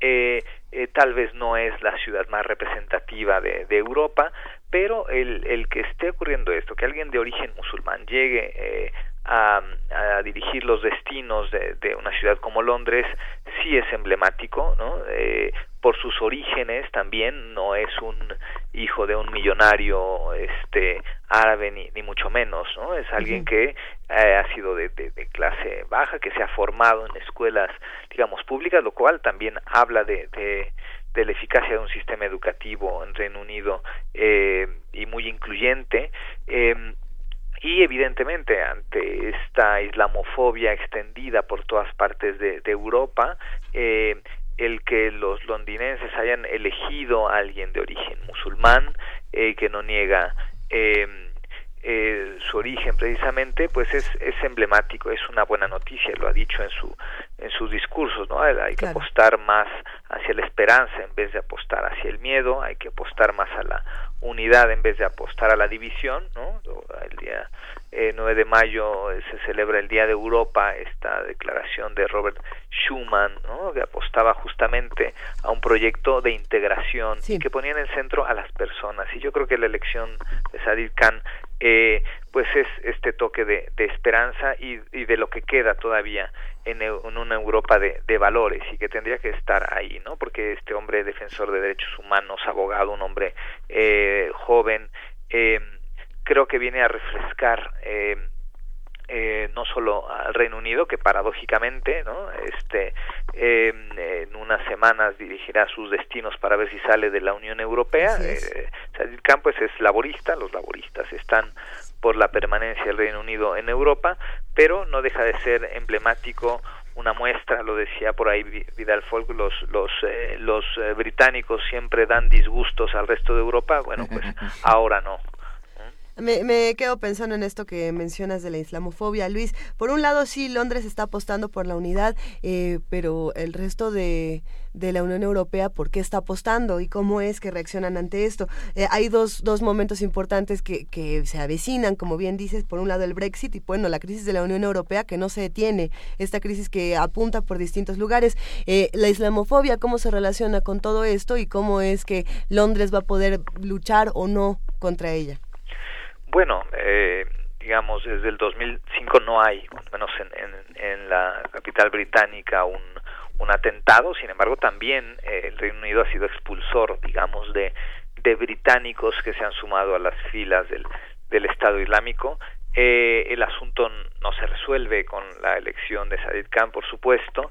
El tema está ahí. Yo creo que lo que sí ayuda es al, debate de cuáles deben ser los, los valores europeos, y él lo ha dicho, ¿no? El, el, el miedo nos hace débiles y creo que esto le está pasando a Europa, ¿no? Se está debilitando por, eh, pues, porque se ha dejado contagiar de, de miedos, ¿no? De absurdos, entonces eh, este rechazar eh, todo lo que tenga que ver con el Islam, porque se erróneamente se, se, se relaciona con el tema de Daesh, del Estado Islámico, eh, porque en medio de una crisis que apenas parece que recupera Europa, bueno, pues ahí tenemos otra vez el tema de Grecia, eh, que si cumple o si no cumple, que si hay un nuevo rescate, que si no ha hecho la tarea, que si sí la ha hecho pero no ha sido suficiente, en fin, eh, la crisis económica que se suma a una crisis política que no es el mejor escenario para recibir las oleadas de migrantes y refugiados, que vuelve a poner en el centro el debate los valores de Europa que han estado sin duda en entredicho,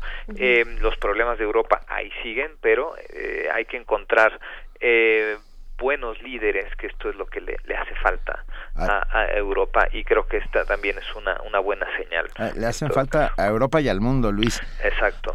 Oye, pero aprovechando que estás con nosotros y que Inglaterra da mucho de qué hablar, uh, ¿qué te parece las declaraciones de James Cameron con respecto a Nigeria?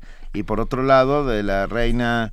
No, bueno. eh, Bueno, pero es que ha sido muy pegadito y justo las dos no son eh, particularmente afortunadas, ¿no?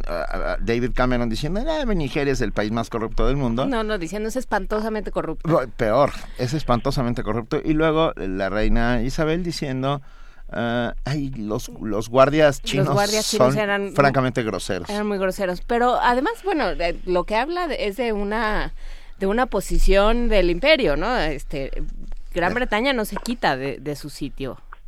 Eh, claro, claro, por supuesto que hay, hay temas que, que no, no se borran de, de un plumazo y estas, eh, digamos, estas eh, desafortunadas eh, declaraciones, ¿no? Eh, eh, como las de hace algunas semanas de, de Donald Tusk, el presidente del Consejo Europeo, diciendo que ya no vengan los inmigrantes. O sea, este parece que no, no se ha entendido qué es lo que sucede en, en Europa y qué es lo que le falta a Europa, ¿no? Y al final creo que eh, es, eh, es esto, es una falta de, de liderazgo eh, claro, hay una falta de, de idea, ¿no? De la propia idea de Europa, esto que se celebraba el lunes, ¿no? La idea de Europa, pues hace falta ponerla otra vez eh, so- sobre la mesa, ¿no? Y este, hay que retornar al origen, como eh, decía Gaudí, y, y, y que realmente eh, Europa busque eh, esa motivación que llevó a pues ha llevado a 66 años de un proyecto de integración muy importante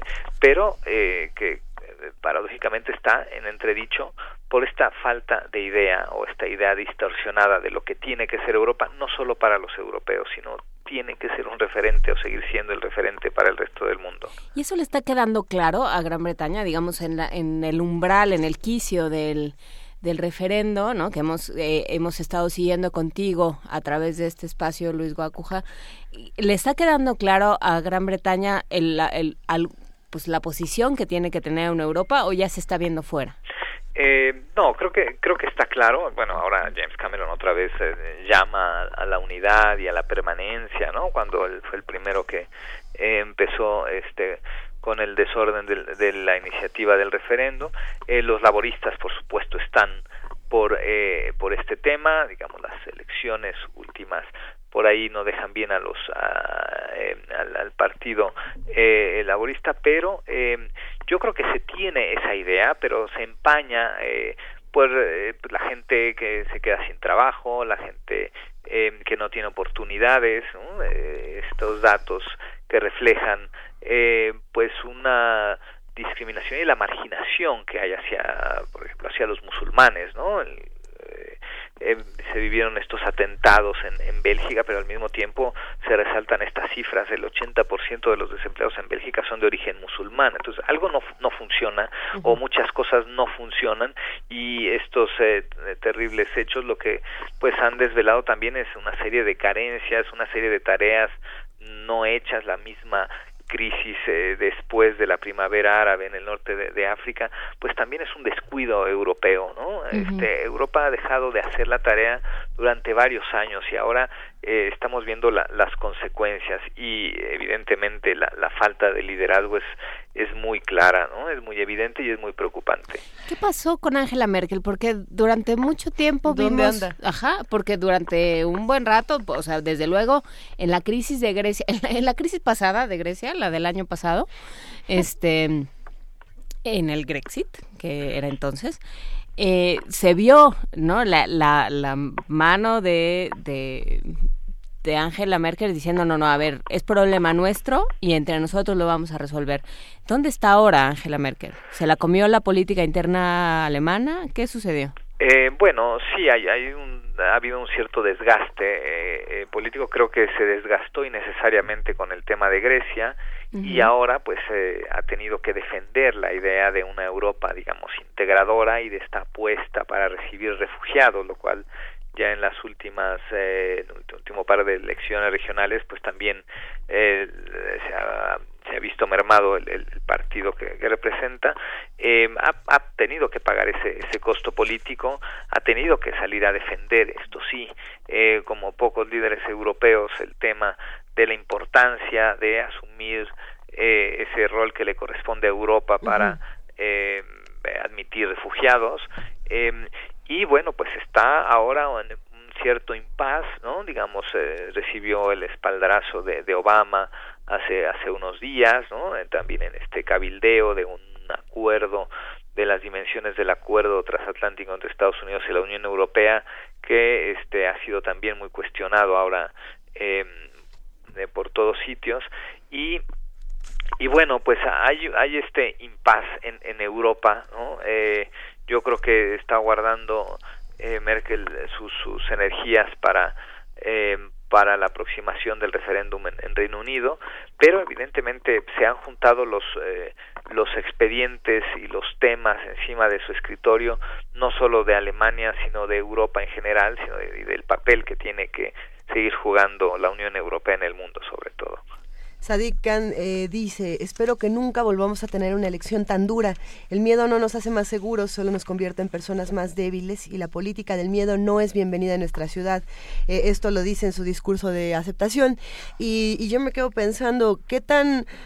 ¿Qué tan arraigado puede ser un discurso, una política del miedo y qué tan difícil puede ser quitárselo a una ciudad, a un país, eh, a una región entera como la Unión Europea, por claro, ejemplo? porque porque la nota de del alcalde no fue eh, el personaje, que además tiene toda una, una postura, tiene toda, como dices, ¿no? Es, es, es otras cosas, además sí. de ser musulmán, ¿no? Eso no importa, lo importante fue, es un musulmán el, el alcalde, ¿no? ¿En qué, ¿En qué sentido nos habla esto, como dice Luisa, de una política de lo otro, del terror al otro. Claro, eh, yo creo que este, yo creo que lo interesante es eh, justamente el ejercicio de asomarse por qué, ¿no? Uh -huh. eh, este, la primera reacción pues es hasta de morbo tal vez, ¿no? A ver, un musulmán alcalde de Londres en este momento en Europa, pues lo, lo interesante es asomarse y ver por qué entonces en un sitio como Londres se eligió a un alcalde de origen musulmán no uh -huh. eh, y él eh, también lo decía no nunca soñé que alguien como yo pudiera ser elegido alcalde ¿no?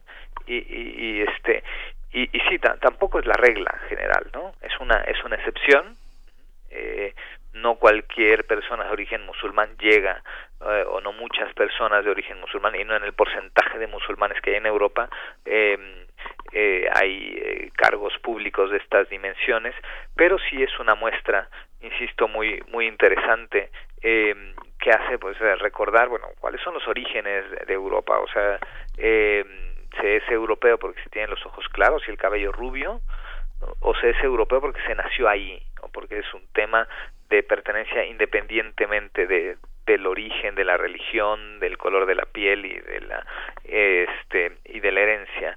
Entonces yo creo que esta parte es la la rescatable eh, sobre todo. Sí, yo me quedé pensando todo este rato mientras hablabas y, y ibas desentrañando los misterios de la vieja Europa, cómo están pagando sus oscuros pasados coloniales, ¿no? Ah, una y otra vez. Creo que, y creo que todavía les falta mucho por acabar de pagarlos, todo lo que hicieron en el resto del mundo. Sí, Y- claro. Y, no es, y no estoy tirando, o sea, no estoy echando leña al fuego, simple y sencillamente ah, poniéndolo en perspectiva, ¿no? No sé qué opines, Luis. No, sí, por supuesto. Si hace algunos años se hablaba incluso de un término, eh, este, a lo mejor entre los académicos, de la europeización, ¿no? Como eh, que suena un poquito a colonización, ¿no? Este, eh, yo creo que hay que rescatar justamente esas esas ideas de, de los eh, eh, de los arquitectos de lo que hoy conocemos como Unión Europea y claro era un, era un momento de crisis un momento eh, extremo que hizo que las las voluntades y las ideas se enfocaran justamente hacia temas como la unidad el progreso la solidaridad ¿no? Eh, eh, de emergencia eh, surgen y están ahí eh, pero que con el paso de los años se ha olvidado, se ha olvidado cuál es el centro y la idea de Europa y por qué surgió y, cuáles son los, los propósitos, ¿no? Otra cosa que habría que rescatar también de Sadid Khan es que en su primer acto público pues, este, honró a las víctimas del holocausto, ¿no? Eh, eh, voltear al origen, ¿no?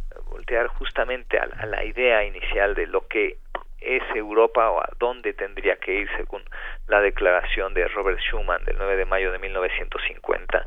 Eh, hay que hay que regresar ahí porque ni siquiera los eh, los altos funcionarios de la Unión Europea lo, lo tienen claro, ¿no? Este han trastabillado, se han estado tropezando con sus propias palabras eh, y, y nos han mostrado otra otra cara de, de, de Europa, ¿no? Las imágenes en los campos de refugiados, eh, de los niños, etcétera, son, todo menos eh, eh, la imagen que uno pensaría eh, de, de una Europa de la diversidad y de la solidaridad. ¿no? Hay, hay por ahí eh, muchos pendientes que hay que construir antes de volver a asomarse a ver si Grecia hizo o no la tarea. Luis Guacuja, para cerrar esta conversación, eh, se acerca, se avecina el momento del Brexit. ¿A qué- ¿En qué ponemos atención para estos próximos días? ¿Cómo nos preparamos y, y en, y en qué nos fijamos? Bueno, pues hay, hay varios temas ahí que donde hay que estar eh, atentos, ¿no? Eh, uno es el tema sí del, del referéndum, ¿no? Eh, Seguramente los empresarios también harán su, su campaña. Eh, ya las cifras eh, cada vez son más, más claras en el sentido de que habría una afectación, cuando menos en el mediano plazo, en términos económicos para el Reino Unido, pero insisto, no es el momento de mayor sexapil de la Unión Europea, ¿no? Y, eh, y por otro lado también está el tema de España, ¿no? Ahí vienen otra vez las elecciones, eh, se dice que el resultado será más o menos el mismo, yo no sé, este desgaste político de los distintos líderes españoles también es para este poner ahí atención a ver qué sucede y sobre todo a ver si ahora sí logran ponerse de acuerdo en una elección que parece que estará igual de dividida que en diciembre. Luis Bacuja, responsable del programa de estudios sobre la Unión Europea del posgrado de la UNAM, te mandamos un muy fuerte abrazo. Igualmente. Y te agradecemos como siempre todo claridad. esto, tu claridad que, que de verdad nos, nos, nos ilumina en muchos sentidos. Adiós Luis, un abrazo. Es un gusto. Hasta luego. Gracias. Primer movimiento. Donde la raza habla. A ver, la película Los Caifanes, ¿ustedes la recuerdan? Oscar Chávez. Julisa, este... Dijeron sí. que Monsi aparece por ahí también. Aparece, ca- apare- mm, no era Monsi. Monsi? A ver, ya me No. Dicen es, que un sí, Santa Claus sí. borracho, claro que sí. Aparece Monsiak, aparece Enrique Álvarez Félix, a ver, aparece Sergio Jiménez. Estoy de memoria intentando dar el casting. ¿Cuántos años llevan los caifanes? A ver, ¿Cuántos años tiene? cumplió, bueno, está entre las primeras, entre las 100 mejores películas del cine mexicano. Se trata de la primera cinta que refleja la realidad social de la Ciudad de México a finales de los 60, porque ya lo habían hecho antes otras otras películas desde muy diversos ángulos, desde la comedia, pero también desde Los Olvidados de Luis Buñuel, que no podemos olvidarla por ningún motivo. Pero bueno, expertos en este arte la consideran una bomba que permitió el surgimiento de nuevas corrientes cinematográficas. Nuestra compañera Virginia Sánchez nos platica de los caifanes a propósito de sus 50 años. De mis soledades voy, de mis soledades vengo, porque para andar conmigo solo me falta mi pensamiento, cómo se pasa la vida, cómo se viene la muerte callando. ¿Qué quiso el rey don Juan?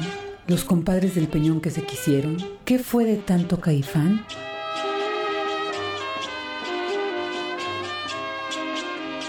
Ya no preguntamos qué fue de los caifanes. Ahora sabemos que es una película emblemática que refleja los contrastes sociales que se vivían en la Ciudad de México a finales de los 60 y que a 50 años de su proyección permanecerá como una de las 100 mejores películas del cine nacional. La cinta reúne lo mejor del talento mexicano. Fue escrita por Carlos Fuentes, dirigida por Juan Ibáñez y actuada por Julisa, Enrique Álvarez Félix, Ernesto Gómez Cruz, Eduardo López Rojas, Sergio Jiménez y Óscar Chávez, además de una breve pero significativa aparición de Carlos Monsiváis. El reconocido crítico de cine y profesor decano de la UNAM, Jorge Ayala Blanco, analiza la trascendencia de los caifanes. Yo creo que la película, desde su nacimiento, fue una película muy combativa en su época, porque era como la primera película hecha ya profesionalmente de la gente que participó en el concurso cine experimental del año 65. Entonces es como una especie de gigantesca bomba que estalló en el cine mexicano y realmente pues a partir de ahí empezaron a generarse nuevas corrientes, ¿no? Sin duda la película tiene valores cinematográficos, no solamente el contexto histórico en el que se basa. De hecho, yo diría que es la primera película en que, en que realmente hay una conciencia de la Ciudad de México como un espacio artificial, ¿no? Y casi diríamos de juego. Cuánta cama de amor eterno. Ven, muerte tan escondida que no te sienta venir. A cada quien su estuche. Cierra la puerta, mazacote. Y es que no solo la cinta es original, iconoclasta por la historia que aborda y las personalidades que reúne, sino por las vicisitudes que enfrentaron sus realizadores. Varias de las escenas se filmaron sin permiso de las autoridades. La película tuvo muchas dificultades para hacerse porque de hecho eh, no existía la posibilidad de que hubiera nuevos realizadores en México, estaba totalmente cerrado el sindicato de la producción, el STPC. Entonces lo que hicieron fue irse al sindicato de los exhibidores, que era el STIC, y ahí la película eh, pudo hacerse gracias a un subterfugio que había y estos se hicieron en un pequeño estudio que era el de los estudios América. Estoy hablando del año 65. Incluso los productores de la película, Pérez Gavilán y Mauricio Wallerstein, tuvieron que enfrentarse a la suspensión misma de la película. No se podían hacer películas de largometraje. La hicieron pasar como película hecha en varios episodios. La película es de muy bajo presupuesto, pero está deslizando otro tipo de cine. Y sobre todo, se aprovecha mucho esto de filmar en escenarios naturales de la propia Ciudad de México. No son reconstrucciones en estudio. O sea, es una película que rompe con un statu quo dentro del cine mexicano. Los caifanes conjuga desde una mirada antropológica, con toques de realismo mágico, la interacción de dos clases sociales antagónicas y retrata al mismo tiempo algunos usos y costumbres que caracterizaron la vida citadina en una época marcada por la psicodelia y el choque generacional. Los palacios secretos, olvidados, convertidos en viviendas humildes. Por aquí hay muchas iguales a esta. Nunca había estado en un lugar así, me gusta. ¿Quién sabe si le gustara teniendo que vivir aquí? Depende con quién. Siempre pensé que para todo había modo, pero con usted nunca he sido rogón, me lleva. Ahora estamos solos Ahorita, y mañana. ¿qué es eso? Para Radio UNAM, Virginia Sánchez.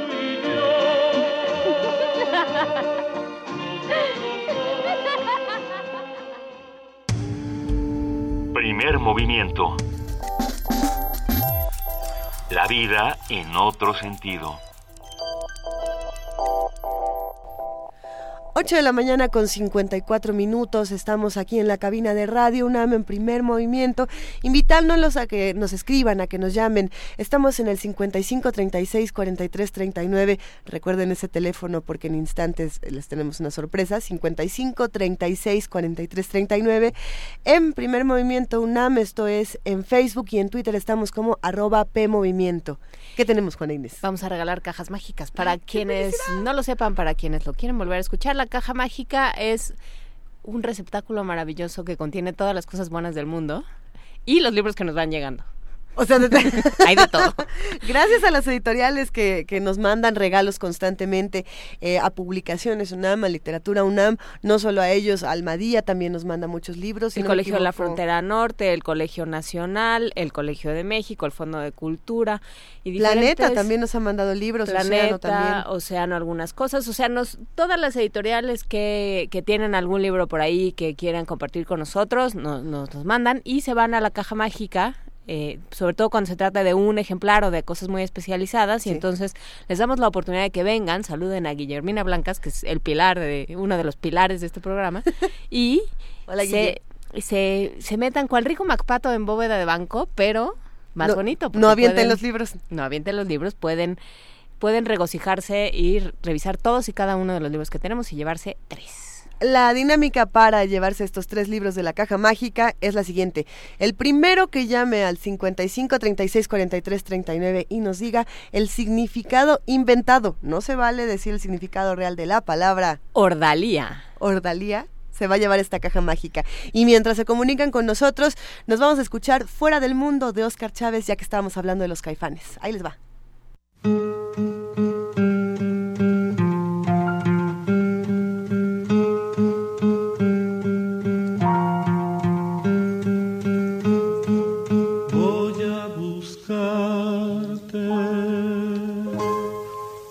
Voy a encontrarte, voy a llevarte fuera del mundo, fuera del mundo,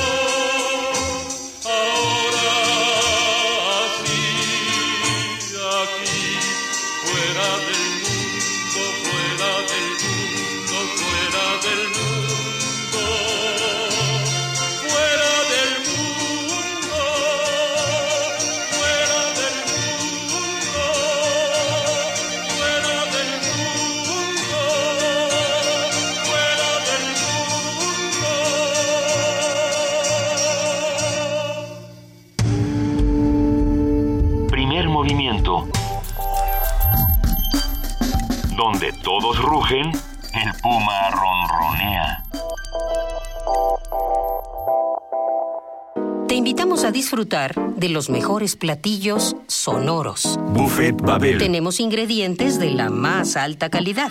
Cine. Mmm, ciencia, Temas de género. literatura, Entrevista. filosofía, Danza. a punto de turrón, Ecología. medio ambiente al gusto, Cuentos. música en abundancia y mucho más. Buffet Babel. Todo lo que puedas escuchar en un mismo lugar. De lunes a viernes, a partir de las 13 horas, acompaña tus tardes con nuestra programación. Lleva un pedacito de Una conocimiento. rica variedad de pequeños Una bocados. torre de conocimientos lista para ser devorada. para la construcción del Ideas pensamiento. de todos los sabores. Buffet Babel. Acompaña tus comidas con esta barra de degustación para el oído. Buffet Babel. Lunes a viernes de 1 a 4 de la tarde. Por el 96.1 de FM. Radio, Radio UNAM. UNAM. Buen provecho. ¿Qué es la elección del constituyente? Es una votación histórica donde elegiremos a quienes elaborarán la primera constitución de la Ciudad de México. Es nuestra oportunidad para construir la ciudad que queremos. No lo olvides, vota este 5 de junio en la elección del constituyente y sé parte de la historia. Conmigo, la Ciudad de México es más. Súmate. Consulta INE.mx o llama al 01800 433 2000. Instituto Nacional Electoral. INE. Para redactar la Constitución de la Ciudad de México, los políticos de siempre impusieron el 40% de los constituyentes, pero con el 60% elegido por los ciudadanos, protegeremos a la gente. Con Morena defenderemos a los adultos mayores, la educación, la salud, el agua y un medio ambiente limpio. Queremos Internet gratuito y acceso a la cultura para todos. Proponemos revocación de mandato, acabar con negocios sucios y defenderemos el espacio público. Ya no te dejes. Este 5 de junio vota por Morena, la esperanza de México. Queremos que la constituyente sea reflejo de los que vivimos en la Ciudad de México. Que signifique transporte verde de vanguardia, amigable con el medio ambiente. Que Internet libre signifique comunicación sin censura y para todos. Que participación ciudadana signifique que la gente tenga realmente el poder de cambiar las cosas. En Movimiento Ciudadano haremos lo que tú harías. Una constitución bien capitalina. Movimiento Ciudadano. El contenido hemerográfico de la universidad en un clic. Nuevo portal de revistas UNAM. Consulta de manera gratuita más de 37.000 artículos. Ponemos a tu disposición un catálogo de publicaciones de ciencia, cultura, tecnología y más. Encuéntralo en www.revistas.unam.mx. Dirección de Publicaciones y Fomento Editorial de la UNAM.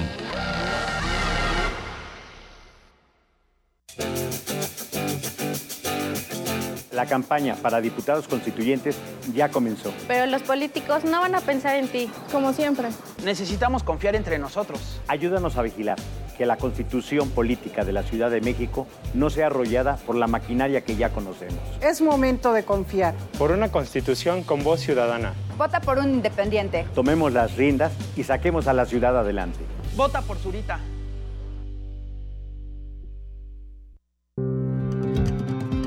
Luchamos y lo conseguimos. El Partido del Trabajo está más vivo que nunca. Seguimos adelante, trabajando por ti y por los que más quieres. Defendiendo tus derechos y con un gran amor por México. Partido del Trabajo. Esta bandera no la baja nadie. Esta es la historia de una ciudad que es el centro de la Tierra. Un lugar que porta orgulloso las cicatrices de la batalla contra el autoritarismo. Una ciudad cuya grandeza radica en sus habitantes quienes no tuvieron miedo de levantar la voz. Juntos, logramos hace 19 años poder elegir. Piensa en todo lo que ya hemos logrado. Ahora imagina dónde podemos llegar. Porque cuando te das cuenta del poder que tienes, las cosas comienzan a cambiar. Hoy podemos. Poder Chilango. PRD.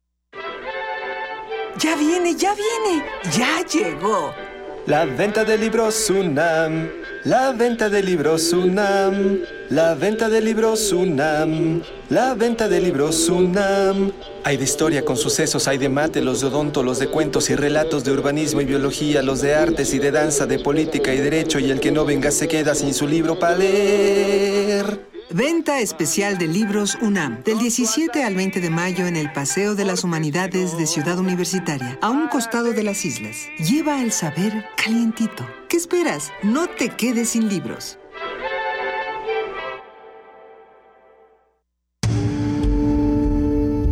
Primer movimiento. Información azul y oro.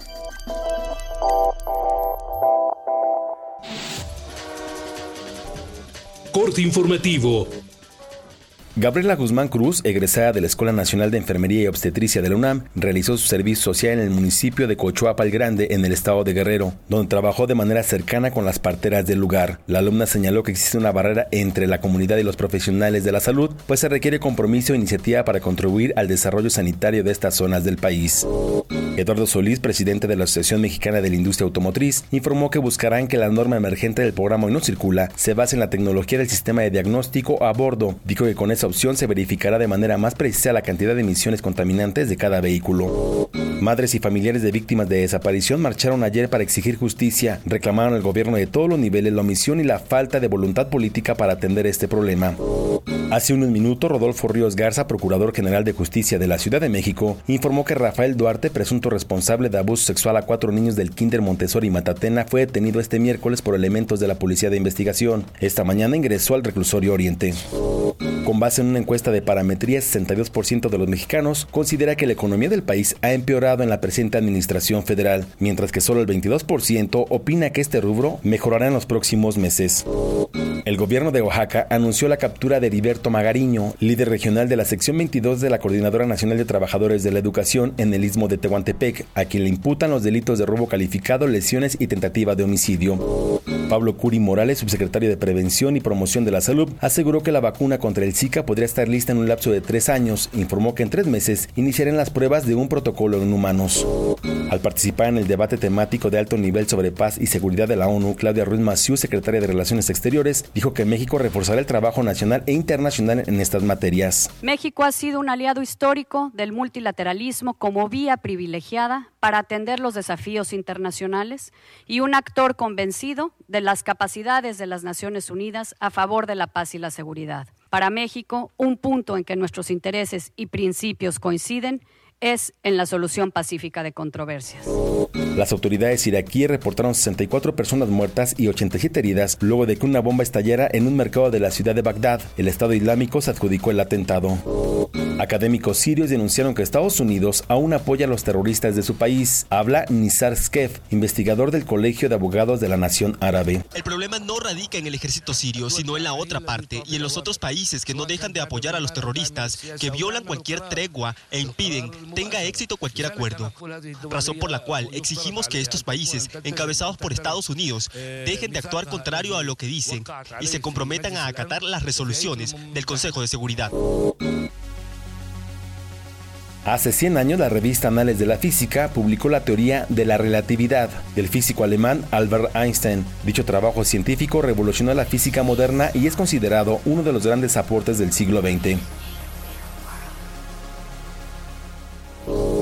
Hace 35 años murió el músico y pacifista jamaiquino Bob Marley. Fue uno de los principales exponentes del reggae y la cultura rastafari. I Shot the Sheriff, No Woman No Cry y Waiting in Vain son algunas de sus obras más conocidas.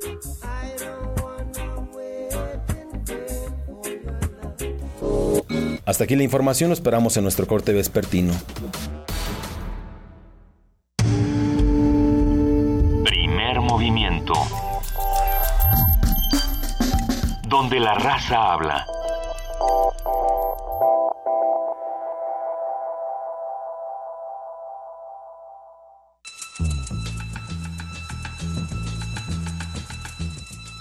Es hora de poesía necesaria.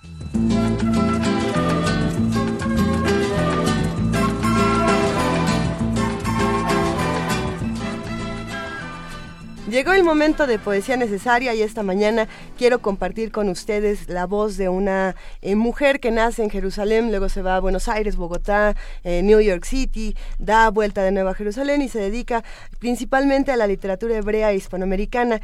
Ella es Tal Nitzan, mejor conocida como Jafa, y ha sido narradora, poeta, traductora, eh, editora, tiene una labor importante en, en las letras, como les decía, hebreas e hispanoamericanas.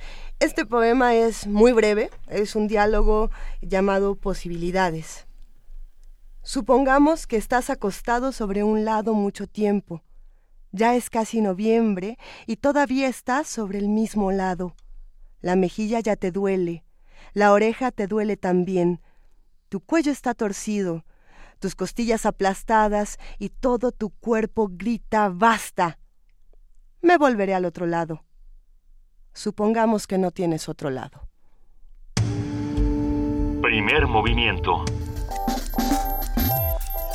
Escucha la vida con otro sentido.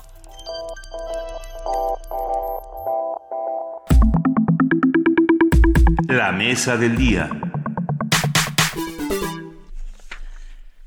Según el diccionario de la Real Academia Española, el mestizaje es la mezcla de culturas distintas que da origen a una nueva.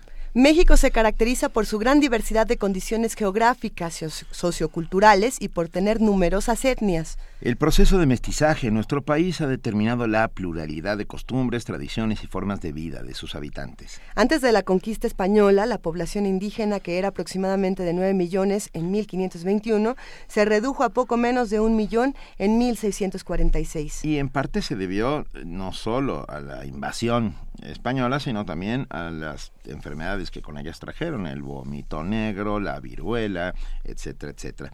Esta baja poblacional la provocaron diferentes factores como trabajos forzados, malas cosechas, cambios de hábitos alimentarios, enfermedades, como las que dijimos que hasta entonces eran desconocidas en el mundo indígena. Para ampliar el concepto de mestizaje, sus problemas, su importancia, para decir de entrada si es verdad que somos mestizos y, la relación entre los medios y el proceso democrático, esta mañana vamos a platicar con el novelista e, e historiador Federico Navarrete.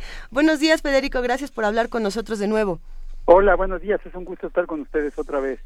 Sí, qué bueno que regresaste porque eres, eh, este, porque nada más eh, sembraste aquí la, la idea de si somos mestizos o no y nos dejaste muy acalambrados, Federico Navarrete. Claro, lo que pasa es que... Eso era lo que querías.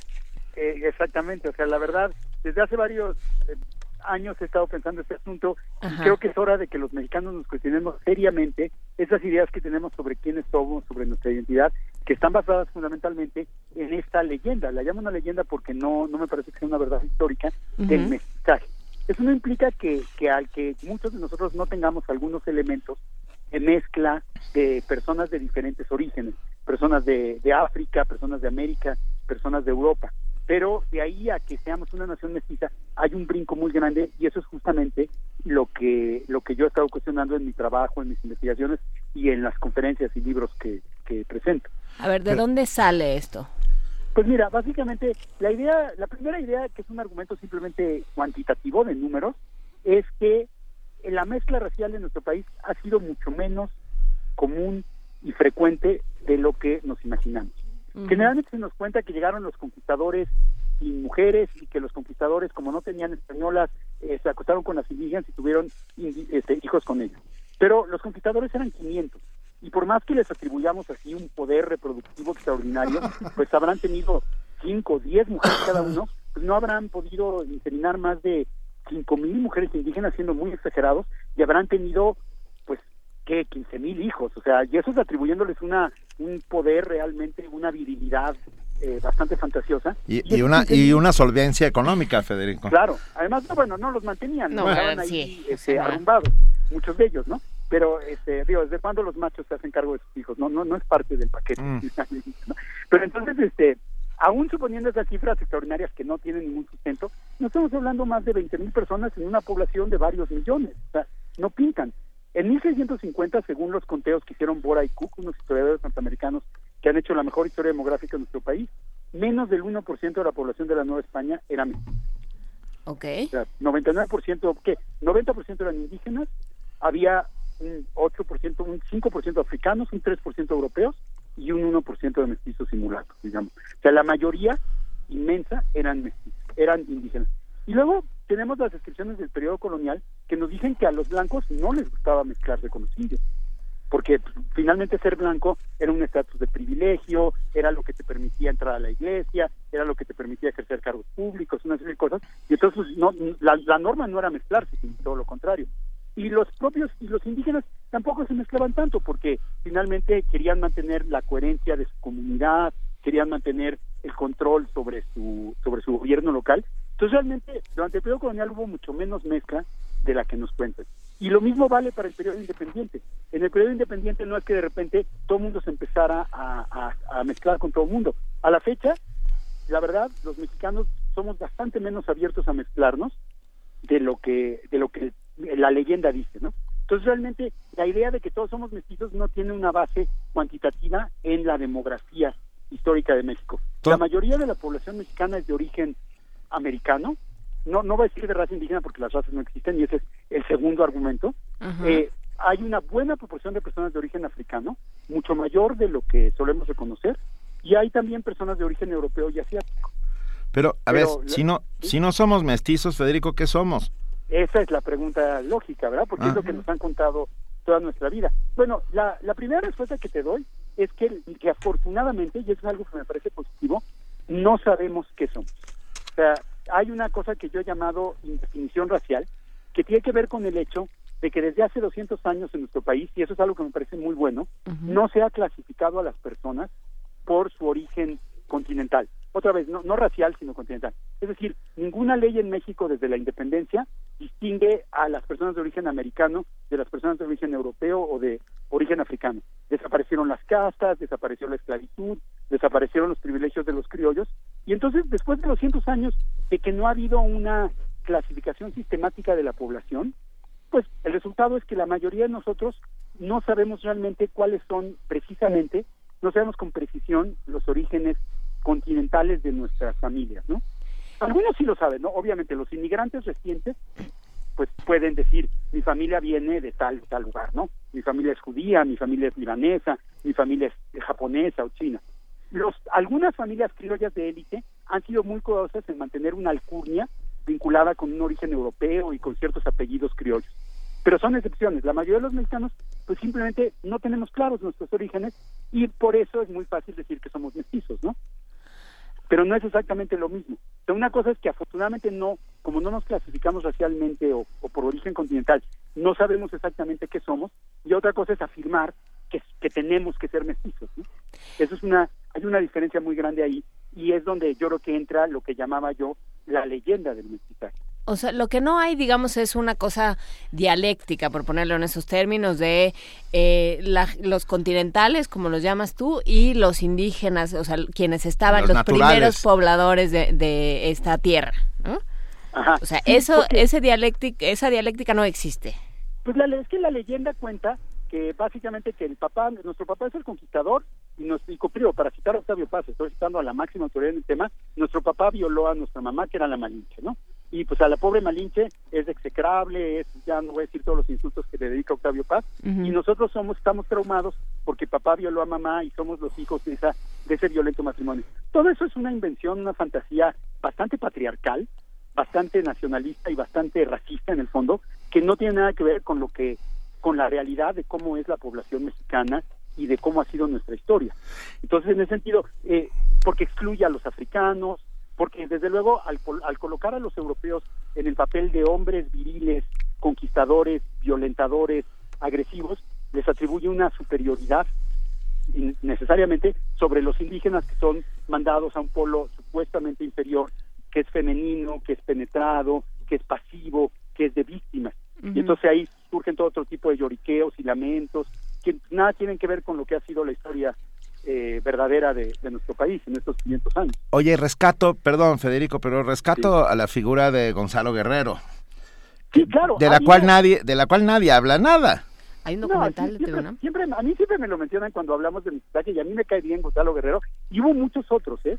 Hubo muchos españoles descastados que se fueron a vivir entre los indios en diversos lados. Y esa es una cosa que, también yo creo que es importante recordar del periodo colonial. En el periodo colonial, las castas, la, la manera en que se clasificaba la población entre, bla, entre criollos, mestizos, mulatos, indios, negros, eran relativamente flexibles.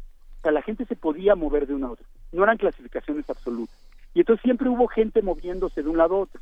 Hubo indígenas que se convirtieron en mestizos no porque se mezclaran racialmente, sino porque aprendieron a hablar español y se fueron a vivir a la ciudad. Hubo negros que se convirtieron en mulatos, a veces porque se casaban con mujeres indígenas, si podían, o con mujeres blancas, o a veces porque dejaban de ser esclavos y empezaban a ocupar otras posiciones, como arrieros o como capataces, y entonces cambiaban de estatus social. Y siempre hubo gente que se movió de un lado a otro. Eso es lo, la indefinición racial a la que a la que yo me refería, y creo que es una un aspecto positivo de nuestra historia social, ¿no? Que, insisto, no tiene que ver propiamente con esta idea del mestizaje dialéctico que me decías, ¿no? La idea de papá español y mamá indígena. A ver, ¿y qué hacemos? Lo, lo pone sobre la mesa Javier Ramírez Amaro, yo ya lo había, eh, o sea, digamos, lo habíamos estado imponiendo acá. ¿Qué hacemos con la, el mestizaje cultural? O, me vas a tirar también, me vas a defenestrar también los chiles en hogada? ¿También? ¿Y el mole? ¿Y, el, mole? Yo creo que, la verdad, me temo que hoy, hoy estoy muy iconoclasta. Sí, no, no, estás muy mal. ¿Qué pasa? el mestizaje cultural también hay que cuestionarlo en los términos en que se ha planteado. Para empezar, porque el problema conceptual que tengo con la idea de mestizo, más allá del, argumento cuantitativo de si realmente hubo mestizaje o no, hay un problema conceptual. La idea de mestizo parte de una idea de que tenemos papá, mamá y una síntesis, ¿no? De una idea muy dialéctica, como ustedes señalaban, ¿no? Y esa síntesis, la cultura mestiza o la raza mestiza o la nación mestiza debe ser unificada, debe ser una. De hecho, la ideología del mestizaje que surgió a finales del siglo XIX y que sigue siendo dominante, no sé por qué, porque la verdad ya no tiene la menor vigencia, en el siglo XXI parte de una idea de una nación que debe ser homogénea racialmente, de una nación que debe unificarse como una sola raza que será la raza mestiza. Y lamentablemente, la, idea de bronce. cultural va un poco por ahí, porque otra vez cuando decimos mestizaje cultural estamos pensando la cultura mexicana en singular. Y yo creo que tanto nuestra población como nuestra cultura, como nuestra historia, son mucho más diversas que eso. O sea, no hay una cultura mestiza mexicana, sino hay muchísimas culturas mexicanas diversas, algunas con muchos elementos amerindios, otras todas con muchos elementos europeos, todas con elementos africanos, todas con elementos asiáticos, es decir, todas las culturas han incorporado cosas de diverso origen, pero eso no significa que hayan creado una cultura mestiza, sino que tenemos una pluralidad cultural. Lo mismo que el hecho de que en nuestra población haya habido gente que se haya mezclado con personas de diferente origen, pues lo que ha generado es una gran pluralidad demográfica en México. No ha creado una raza mestiza unificada. Entonces, mi problema con la idea de mestizaje, tanto racial como cultural, es que plantea una idea de homogeneidad, de unidad, que me parece que estaba bien en los tiempos del autoritarismo priista de los años 50, ¿no? Cuando, este, cuando había una idea de nación relativamente fuerte, que inclusive prometía un cierto bienestar a la mayor parte de la población, que implicaba desarrollo. Pero en el México de hoy, la verdad, seguir sosteniendo esas ideas de unidad nacional no corresponde ni a la realidad, ni a ningún proyecto estatal real, ni a ninguna... No, no le veo el valor. Yo creo que hay que hablar de la diversidad y reconocer la pluralidad de nuestras formas de ser. Hay un valor, eh, digamos, más, más, que, más que relacionarlo, sí, por supuesto, pasa por, eh, por el autoritarismo, pero también pasa por el positivismo, ¿no? Porque yo pienso mucho en, los planteamientos que hicieron en el 19 eh, Vasconcelos, o sea, bueno, Reyes, ¿no? la, creación del Estado Nacional pasaba la creación del Estado Nacional, el, el, el etos mexicano, ¿no? ¿Quiénes éramos nosotros? Éramos de una sola forma los mexicanos. ¿no? Exactamente. Y, ahora nos damos cuenta de que no, y que más nos vale reconocernos, eh, eh, sí, me, me, parece que tiene sentido lo que dices, ¿no? Más nos vale reconocernos como de muchas formas. En nuestra pluralidad. Y justamente las ideas de mestizaje, ya sea racial o cultural, pues a lo que tienden es a pensar en homogeneidad, a pensar en unidad, a ver a los que no son todavía mestizos como extraños a la nación, ¿no? Entonces, a los indios los tenemos que integrar, es decir, los tenemos que hacer mestizos. Y a los extranjeros, pues en principio sospechamos de ellos y a los chinos los, los masacramos y los expulsamos porque no se quieren mezclar o porque nosotros no nos queremos mezclar con ellos, que es peor, ¿no? a los, africanos los ignoramos y los invisibilizamos porque nuestra leyenda dice que solo somos indígenas y españoles, ¿no? Y a los judíos y a los otros inmigrantes siempre los vemos con esta sospecha de que nos tienen que demostrar que están dispuestos a ser mestizos que están dispuestos a integrarse a la nación. No, no les reconocemos su derecho a, mantener sus particularidades, a mantener sus diferencias, ¿no? Entonces yo creo que, la verdad, la idea de mestizaje era parte de un proyecto nacional muy de su época y muy autoritario. Entonces, pues también eso hay, es algo que tenemos que, que cuestionar ahora, ¿no? ¿Y, ¿Y, desde dónde lo cuestionamos? Digamos, eh, eh, ¿cómo te va a ti cuando vas por la vida este, diciendo espolvoreando diciendo estas cosas? En algún lugar que no sea tan incluyente y tan acogedor como este, por ejemplo. Pues la verdad, este, lo he hecho en diversos foros y a la gente, yo creo que la mayoría, bueno, no la mayoría, pero bueno, muchas, muchos mexicanos, sobre todo los más jóvenes, ya tampoco hace mucho que, hace mucho que ya no se creen estas leyendas. O sea, nos las repiten, en, son como de libro de texto. Es el tipo de catecismos que te aprendes en la escuela porque los maestros te lo repiten. Tu maestro tampoco se lo cree mucho. El libro de texto, la verdad, ya no son los libros de texto de mediados del siglo XX que eran más elocuentes. El libro, del libro de texto tampoco es muy convincente y como que ya es, una, es un dogma que, que está ahí porque no hay nada que lo haya, nadie que lo haya tirado. Pero no es nada que provoque así que la gente se lo crea a fondo, ¿no? Entonces, cuando yo hablo de estas cosas, pues mucha gente de lo que habla es que, pues sí, que somos muy plurales, que hay muchas culturas urbanas diferentes, que hay muchas culturas regionales diferentes, que la diversidad religiosa, porque obviamente un componente de toda la idea de mestizaje racial y cultural es que los mestizos son guadalupanos. Y la Virgen Morena es parte integral de la leyenda, ¿no? Entonces, pues, ¿qué pasa con los mexicanos que son protestantes o que somos ateos o que... O musulmanes. Cualquier otra religión, exactamente, musulmanes.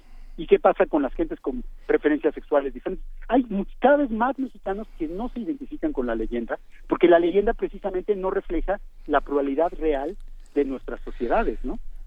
Aquí un poco, déjame rescatar el inicio de la conversación, Federico Navarrete, me parece importante.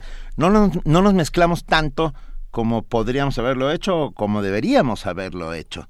Ah, lo estás diciendo de alguna otra manera. No, a ver, y además si pensamos que los españoles que pudieron o no haber tenido 10 por 10 hijos por cabeza venían también con una carga genética árabe por 500 años de, dominación, eh, esto nos hace ser todavía mucho más y pensar que había se encontraron un pueblo indígena pues claro que no, se encontraron con, un montón. Con muchísimos. No, bueno, bueno, eso, eso, eso es otro punto que, que también creo que es una, una razón para ya realmente ir abandonando estas ideas de mestizaje.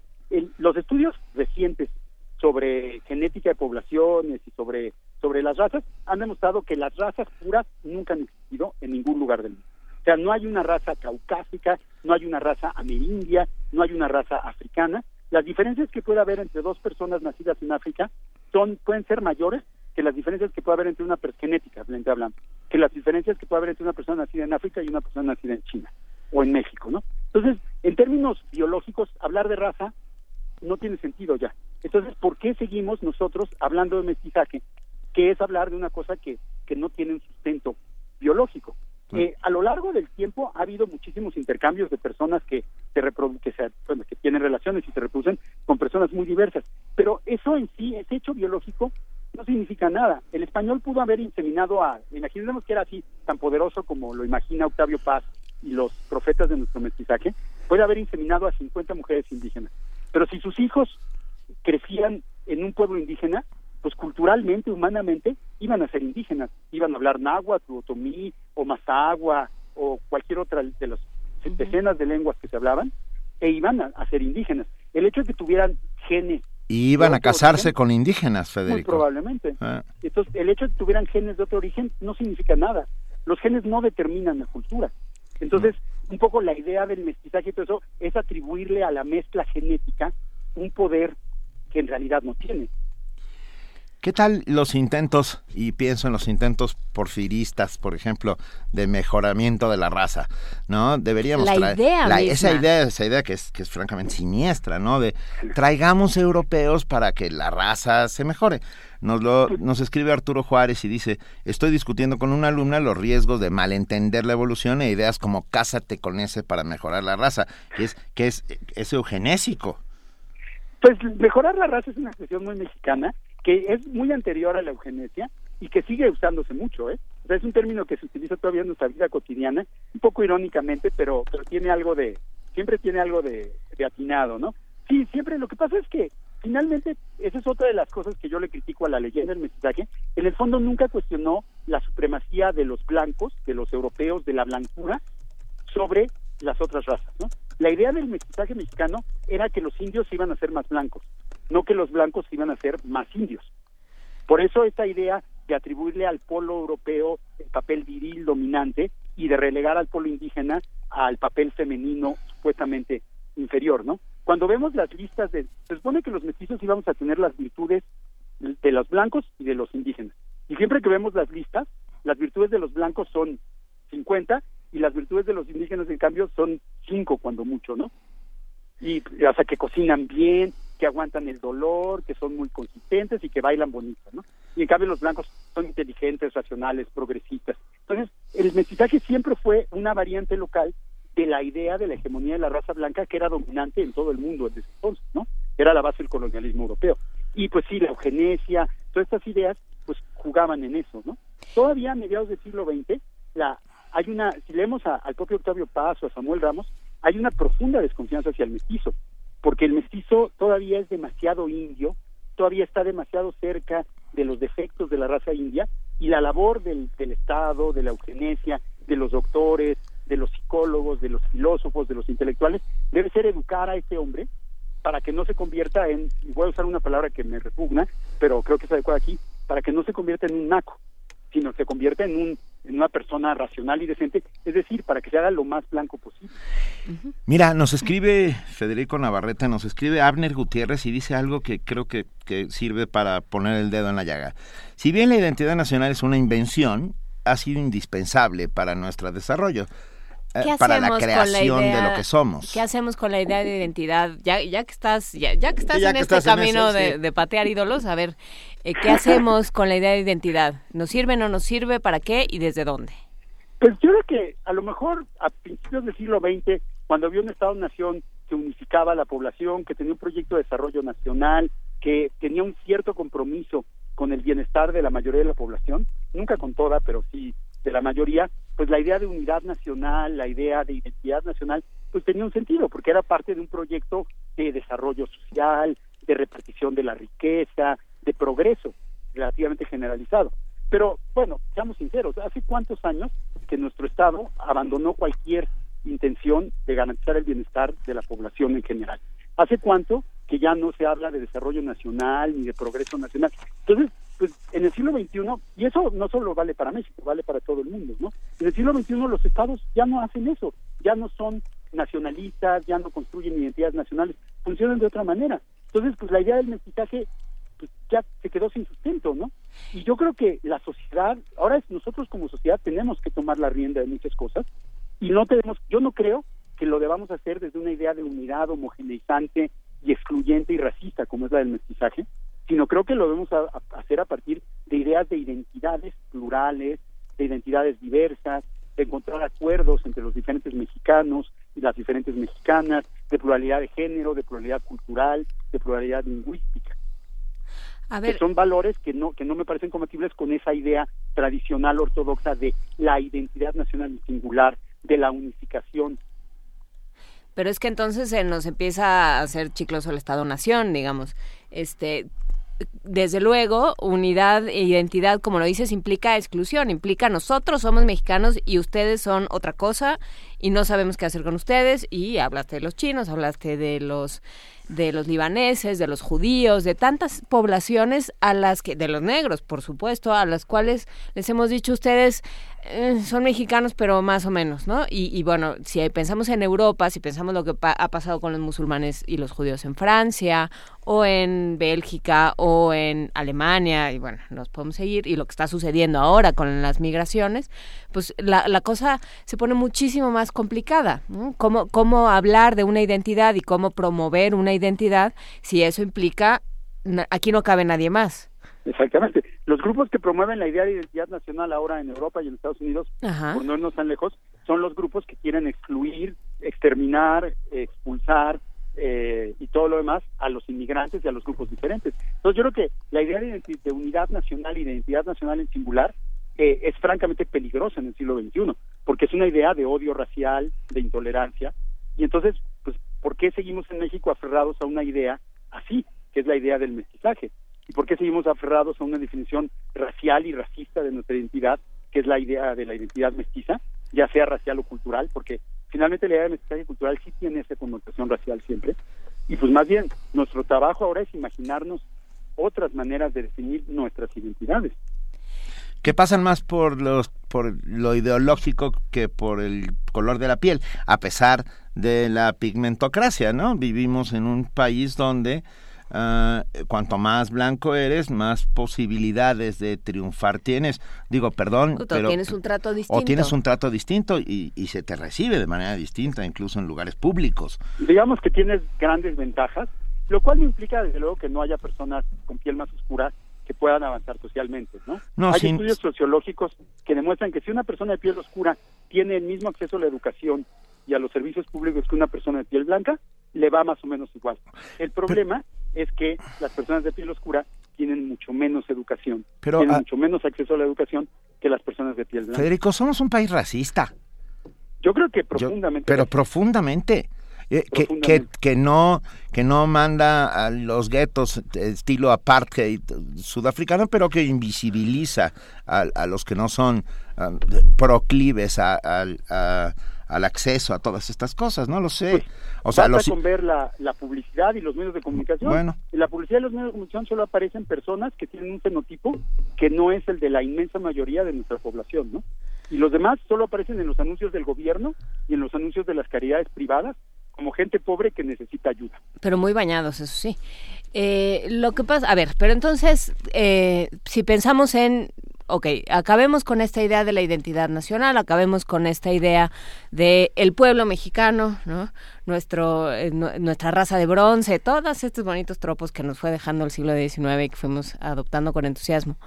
Eh, y entonces, ¿qué? Yo, ¿para qué voy a votar entonces? No, bueno, es que eso es otra cosa. O sea, yo creo que una de las cosas que, sí sucedió en el siglo XIX es que hubo una gran confluencia. O sea, los diferentes grupos que vivían en México en el siglo XIX, que podemos llamarlos indígenas, mestizos, eh, blancos, o sea, había una gigantesca variedad de grupos diferentes que vivían en el siglo XIX, se pusieron de acuerdo, no porque se mezclaron racialmente, sino llegaron a un acuerdo político alrededor de una serie de valores de ciudadanía, de participación política, de un tipo de gobierno, ¿no? Que fue el gobierno liberal que con sus con sus dimes y diretes terminó por imponerse y es la base de nuestro sistema político también con sus dimes y diretes hasta hasta el presente. Yo creo que por ejemplo esa idea de ciudadanía que no tiene que ver con el color, un ciudadano no importa de qué color sea, Ni con la bandera. una- ni con la ni con la ni con la cultura. Es simplemente un ciudadano es aquel que ejerce sus derechos políticos en un sistema. Esa idea yo creo que podría ser muy importante ahora en el siglo XXI desde luego ampliándola para tomar en cuenta la diversidad de género desde luego que es una cosa que originalmente no se tomaba en cuenta para tomar en cuenta desde luego los derechos de los inmigrantes que a veces la ciudadanía puede ser muy excluyente hacia los que no son nacidos en el país, pero yo creo que podemos pensar en ciudadanías más incluyentes hacia inmigrantes, tanto los mexicanos que están en Estados Unidos como los centroamericanos que están en México. Y yo creo que hay esa idea de derechos políticos, una, un- por ejemplo, yo creo que en México un, un derecho esencial que no se respeta lamentablemente es simplemente el derecho a la vida, ¿no? ¿En qué Yo creo que la base de nuestra ciudadanía del siglo XXI debería ser que el Estado busque garantizar, cosa que no hace, el derecho a la vida y a la seguridad de toda la población. Tan sencillo como eso. Independientemente de que se- sean mestizos, indígenas, eh, amarillos, negros, lo que sea. Independientemente, simplemente por el hecho de que son personas. A ver, nos dice Abner también, Estados Unidos, a pesar de su diversidad, no cuestiona su identidad nacional. Yo creo que si algo está cuestionando en este momento Estados Unidos es su identidad nacional. No sé qué opinas, Pues Federico. yo creo que en Estados Unidos, como en, como en como en todos los países, como en el propio México, hay diversas identidades nacionales. Hay una identidad nacional muy sencilla que es, es norteamericano quien quiera convertirse en norteamericano. O sea, Y- y porque no tanto. Es un país que siempre ha aceptado inmigrantes y que, eh, por ejemplo, yo creo que la coalición que apoya al Partido Demócrata en la actualidad, que es una coalición que incluye a muchísimos inmigrantes de muchos lados, personas de, bueno, personas de origen africano, personas de origen eh, latinoamericano, personas de muchos orígenes diversos, están apostando por una definición de la identidad nacional norteamericana que es incluyente, que parte de la idea es norteamericano quien quiere ser norteamericano y quien se adhiere a los valores de la de la Unión Americana, por así llamarlo, ¿no? Creo que Barack Obama, eh, como presidente, ha sido un representante de esa definición de lo que es el norteamericano. Pero- en cambio, por el otro lado, Ted Cruz y Donald Trump y todos los fanáticos de ultraderecha están proponiendo una, una idea mucho más racista de que es ser norteamericano, ¿no? Es no- ser norteamericano es ser blanco, es ser de origen norteamericano de muchas generaciones y todos estos nuevos no son verdaderos norteamericanos. Eh, eh, ni siquiera ellos Ah. Sí, ahí no entra ni Ted Cruz ni, ni Ted Cruz, Donald Trump. ni Donald Trump. pero Curiosamente, ¿no? yo, yo creo que en el imaginario colectivo la noción de patria, y no voy a citar a José Emilio Pacheco, esta, esta noción de patria pasa por otros tamices, pasa por otras lógicas, pasa por otras formas de ver el mundo. Ah, y, y en ese sentido yo sí estoy convencido de, de que tenemos una identidad nacional y que salimos a sacarla a la calle en los momentos más curiosos. Cuando gana la selección. Cuando gana la selección, cuando es el Día de la Virgen de Guadalupe, cuando es el Día de las Madres. O sea, vamos a ver, estamos, estamos, ah, respondemos a, imp- a impulsos, eh, eh, lo cual tampoco está mal, pues. Estamos hechos de, de una materia incandescente y simultáneamente extraña, ¿no? Pues yo creo que tenemos muchas identidades, ¿no? Eso. O sea, cuando gana la selección nos ponemos la camiseta algunos, no no todos, porque tampoco tampoco es obligatorio ni, ni, ni, ni tiene que ser universal. Algunos se ponen la camiseta y salen a celebrar que ganó la selección. El 12 de diciembre esos mismos u otros van a, a la basílica y no sé qué. Pero esas mismas personas que se ponen la camiseta en un momento, pues luego pueden ser fanáticos de del reggaetón y luego pueden tener una identidad política que vaya por un lado y pueden ser protestantes los que se ponen la camiseta de la selección. Y en cambio, muchos de los guadalupanos pues no, no aceptarían que fueran protestantes. O sea, lo que tenemos es una gran pluralidad de identidades y tenemos algunos símbolos y algunos elementos que no te diría que son universales, que son comunes a grupos más amplios.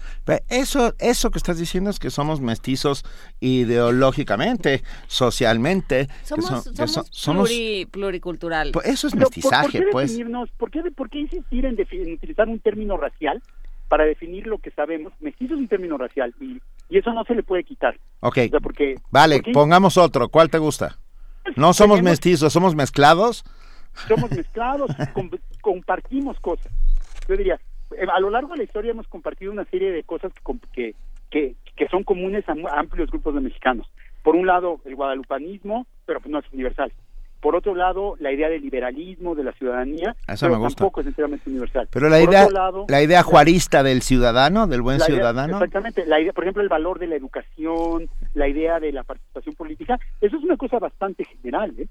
aunque últimamente ha perdido ha perdido algo de fuerza, ¿no? Pero mira, por no ir muy lejos, finalmente la reivindicación de los compañeros de los 43 estudiantes desaparecidos de Ayotzinapa, el ponerles nombre, el ponerles rostro, el ponerles explicar qué eran, es una reivindicación de ciudadanía, ¿no? Eh. Lo que ellos nos dijeron y nos cimbró a lo más profundo de nuestro ser es esos 43 estudiantes que fueron desaparecidos de la manera más brutal y más violenta no eran criminales, no eran invisibles, eran ciudadanos como todos y cada uno de nosotros. Federico Navarrete, todo esto lo tienes por escrito porque a los tribunales de la Inquisición les encanta tener papeles fehacientes para poder quemar a la gente. ¿Eh? Pues justamente eh, actualmente estoy publicando muchas de estas ideas en una en unos artículos que, que va- aparecen en una serie de artículos en el sitio de horizontal.mx, en el sitio de internet. Y también eh, en, en estos días va a salir ya librerías mi, mi último libro que se llama México Racista, que justamente es una crítica del racismo contemporáneo y una y yo le atribuyo a este racismo precisamente a la idea de mestizaje, ¿no? Entonces también es una crítica de la idea de mestizaje. Paradójicamente, la idea de mestizaje parece incluyente y, y parece como fomentar la tolerancia, pero en el fondo es una idea racista, que lo que, que en nuestro México actual lo que sustenta es la intolerancia y la exclusión. Sin duda lo que tenemos que hacer es seguir discutiendo, Claro ¿no? sí. Porque porque la única manera de aclararlo ah, y, y aclararlo quiere simple y sencillamente eh, entenderlo un O poco más. seguir discutiendo, o sea, seguir- tener más o- argumentos o, para tener seguir más más preguntas que respuestas, que de eso se trata la cultura, ¿no? Los temas de los que dudamos, los acuerdos que podemos encontrar, las diferencias que, que tenemos entre nosotros. Sí, seguir tirando ídolos, es una cosa muy bonita. Este, muchísimas gracias, Federico Navarrete. Cuando salga México Racista, ven a platicarlo con nosotros, ¿no? Desde luego, yo les aviso. Muchas favor. gracias por Te, te- te mandamos un abrazo, no mestizo, pero de corazón. Un abrazo. Ni dialéctico. Ni dialéctico. Adiós. Un abrazo Vale. ciudadano. Eso. Un abrazo ciudadano. Vale. Adiós. Bye. Primer movimiento. Donde todos rugen, el puma ronronea.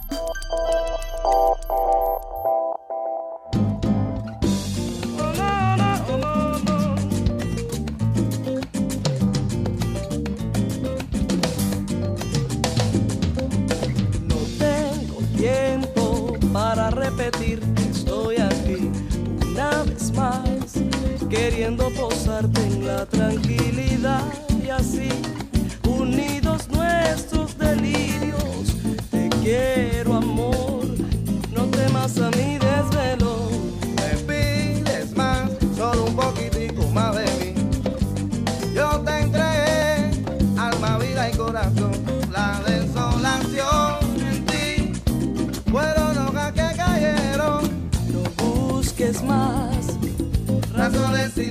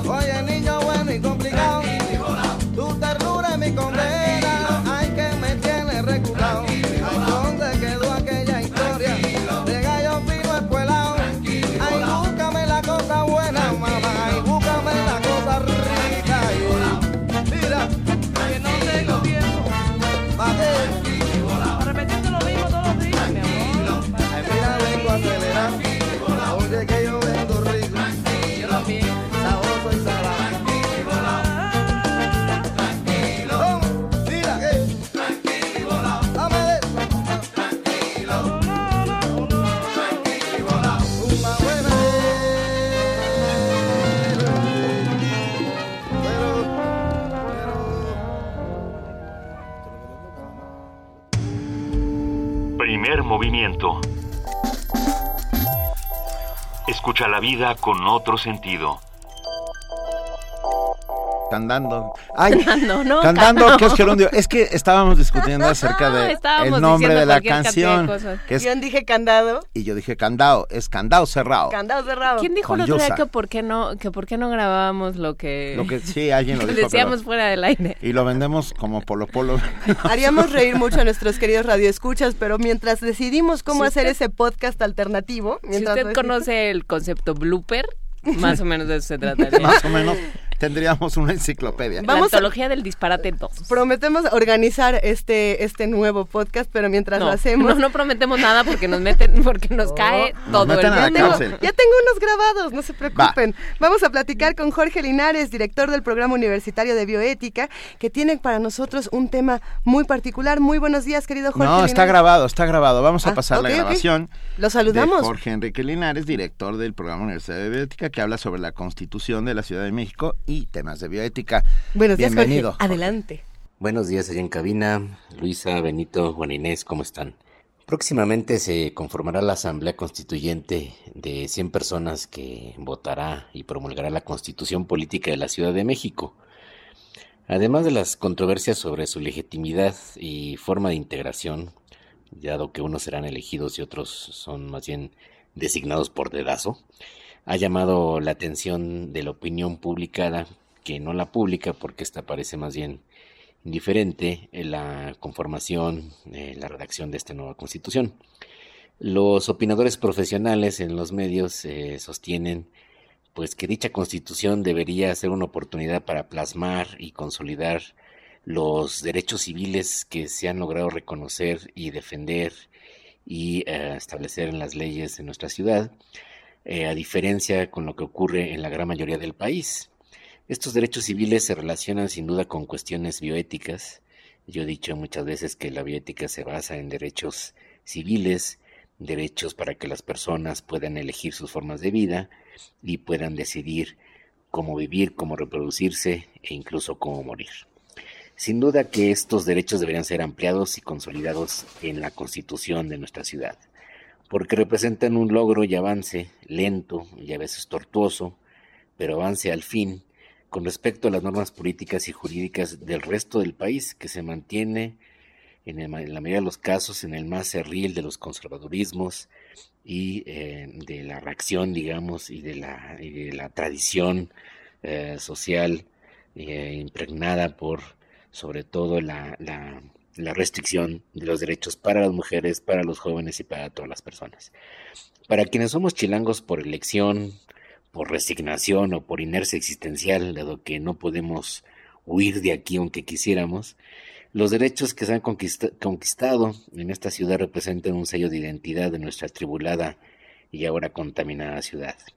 Las dos joyas de la corona son sin duda la despenalización plena de la interrupción voluntaria del embarazo y el matrimonio igualitario, ya sea entre personas heterosexuales o bien homosexuales. También habría que agregar otros como las pensiones para los adultos mayores que sin duda contribuyen al bienestar de muchos de estos adultos que pueden encontrarse en situación de vulnerabilidad. Son derechos civiles de trascendencia bioética que marcan la ruta hacia la equidad y el desarrollo, sin duda alguna, aunque desde luego que no son suficientes con que estén en la Constitución, son, pueden ser letra muerta, tienen que hacerse efectivos a partir de las obligaciones y responsabilidades de los gobiernos y también de la sociedad civil. Pero hace falta mucho, mucho más todavía. Sería muy bueno, eh, digamos, que la Constitución pudiera también eh, allanar el camino para una posible legalización del suicidio asistido, también para la legalización del consumo no solamente y de la producción controlada de marihuana, o bien garantizar o eh, eh, forzar a que se garanticen los servicios de salud públicos de calidad para todos los ciudadanos de la ciudad, o que se reconozcan las múltiples violaciones que sufren los pacientes y familiares de pacientes en los hospitales también de nuestra ciudad para mejorar esta situación, así como lo que discutimos ahora en esta coyuntura, los derechos de movilidad y transporte público y, y, el derecho innegable a poder disfrutar de un ambiente más o menos limpio y de una calidad del aire adecuada. En este último aspecto, los gobiernos, por lo menos en los últimos 30 años, los gobiernos de la ciudad y también la sociedad civil, hemos sido totalmente ineficientes indiferentes, irresponsables y realmente eh, catastróficos. El grado de desatención y falta de planeación tanto del servicio público como de las condiciones de movilidad y en la ciudad nos han orillado a una situación realmente muy muy problemática que ahora padecemos todos. Necesitaríamos que la Constitución establezca también que los, eh, para los ciudadanos de esta urbe el derecho ineludible a exigir a las autoridades en turno y de exigirse a sí mismos el cumplimiento de adecuadas y restrictivas políticas ambientales y de preservación o remediación ambiental. Hemos perdido ya muchísimo tiempo por la irresponsabilidad de los gobiernos y la sociedad civil, insisto. Es responsabilidad de todos. Hemos fallado en la previsión y en la prevención del problema que ahora tenemos en las narices literalmente. Y eh, yo creo que será una buena oportunidad para que en la Constitución también se reconozca la necesidad, la urgencia de establecer políticas, eh, digamos, eh, preventivas y no solamente paliativas para poder solucionar el enorme problema que tenemos de movilidad y transporte y por tanto de contaminación. Muchas otras normas de avanzada podrían incluirse en nuestra Constitución, como el derecho a un seguro de desempleo, el derecho a disfrutar una ciudad con mucho menos ruido del que tenemos por todos lados, a vivir en una convivencia civilizada. Ahora vivimos en una incivilidad espeluznante. Como dirían los clásicos, vivimos en una sociedad en estado de naturaleza en esta ciudad, cada quien hace lo que se le da la gana impulsado por sus egoísmos y sus visiones de muy corto alcance, se impone la ley del más fuerte, del más corruptor, del más violento o del más estridente. Ojalá podamos avanzar en una trayectoria de resolución de todos estos problemas mediante una norma constitucional que sea el impulso para leyes de mayor convivencia civilizada y democrática en nuestra ciudad. Esos derechos que yo digo tienen repercusiones y trascendencia bioética, los derechos a vivir la diferencia, a elegir nuestras formas de vida, de reproducción, de sexualidad y también elegir cómo y cuándo queremos morir, son sin duda eh, pues unos pequeños eh, luces, unas pequeñas luces de esperanza en medio de nuestra tribulada condición en todo el país y ojalá puedan acarrear o movilizar en otros estados del país a reformas que vayan abriendo un poco más los derechos para todos. Bueno, pues nos vemos en la siguiente oportunidad. Muchas gracias. Hasta luego. Primer movimiento. Donde la raza habla. ¿Qué tal eso? Estamos de regreso, son las 9 de la mañana con 53 minutos y nos están haciendo la seña de que ya casi nos vamos. Y tenemos una nota, pero por algún bonito motivo. La nota ha desaparecido de la faz de la Tierra. ¿Papelitos? Es que Tenemos una nota de la desalinización. Eso. Parece un lugar común, pero la amenaza de sufrir escasez total de agua está latente. ¿Será que en algún momento beberemos agua de mar? Mm, ¿No? ¿No les No. gusta? ¿No se les antojó? te mu- Mm. mueres, ¿eh? Es como un suerito. No, ya, no, sé, ya no sé que no, no, ya sé que no No es jugando. como un suerito. Es una opción que ya se está considerando en la Universidad Nacional Autónoma de México, este asunto de, de beber agua de mar, pero ¿cómo hacerlo? Bueno, desaliniza, el, el que desalinice la... etcétera. ¿será un buen desalinizador? Eso. Ah, ok. Nuestro compañero Jorge Díaz nos platica que los científicos están congelan- congelando el agua del mar para retirar la sal. La UNAM desarrolla un novedoso sistema para retirar la sal del agua de mar y convertirla en potable. El doctor Isaac Pilatowski, investigador del Instituto de Energías Renovables de la UNAM, explica a Radio UNAM el proceso para convertirla en una opción de consumo humano. Lo que nosotros estamos desarrollando es una tecnología cuyo consumo energético es siete veces menor que el que se requiere para evaporar el agua, que es por medio de la congelación. Eh, nosotros sabemos que las sales no se disuelven en fase sólida, quiere decir que las sales que están disueltas cuando se congela el agua se separan de manera automática. Sin embargo, existen muchos problemas para separarla. Con el mismo consumo energético se puede congelar el agua para separar la sal, obtener líquido potable, enfriar el producto, generar aire acondicionado y conservar alimentos a través de las bajas temperaturas. Este mecanismo se le denomina fusión en cascada y por ahora se desarrolla solamente en la Universidad Nacional. Este mecanismo reduce los costos de producción e incrementa la cantidad de agua para el consumo humano.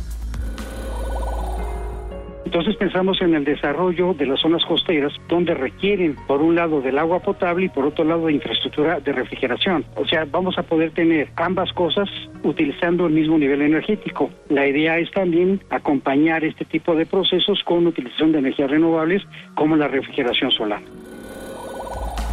La importancia de esta tecnología desarrollada por investigadores y alumnos universitarios radica, además de la reducción de costos, en utilizar energías renovables que pueden ser llevadas a las comunidades en todo el país.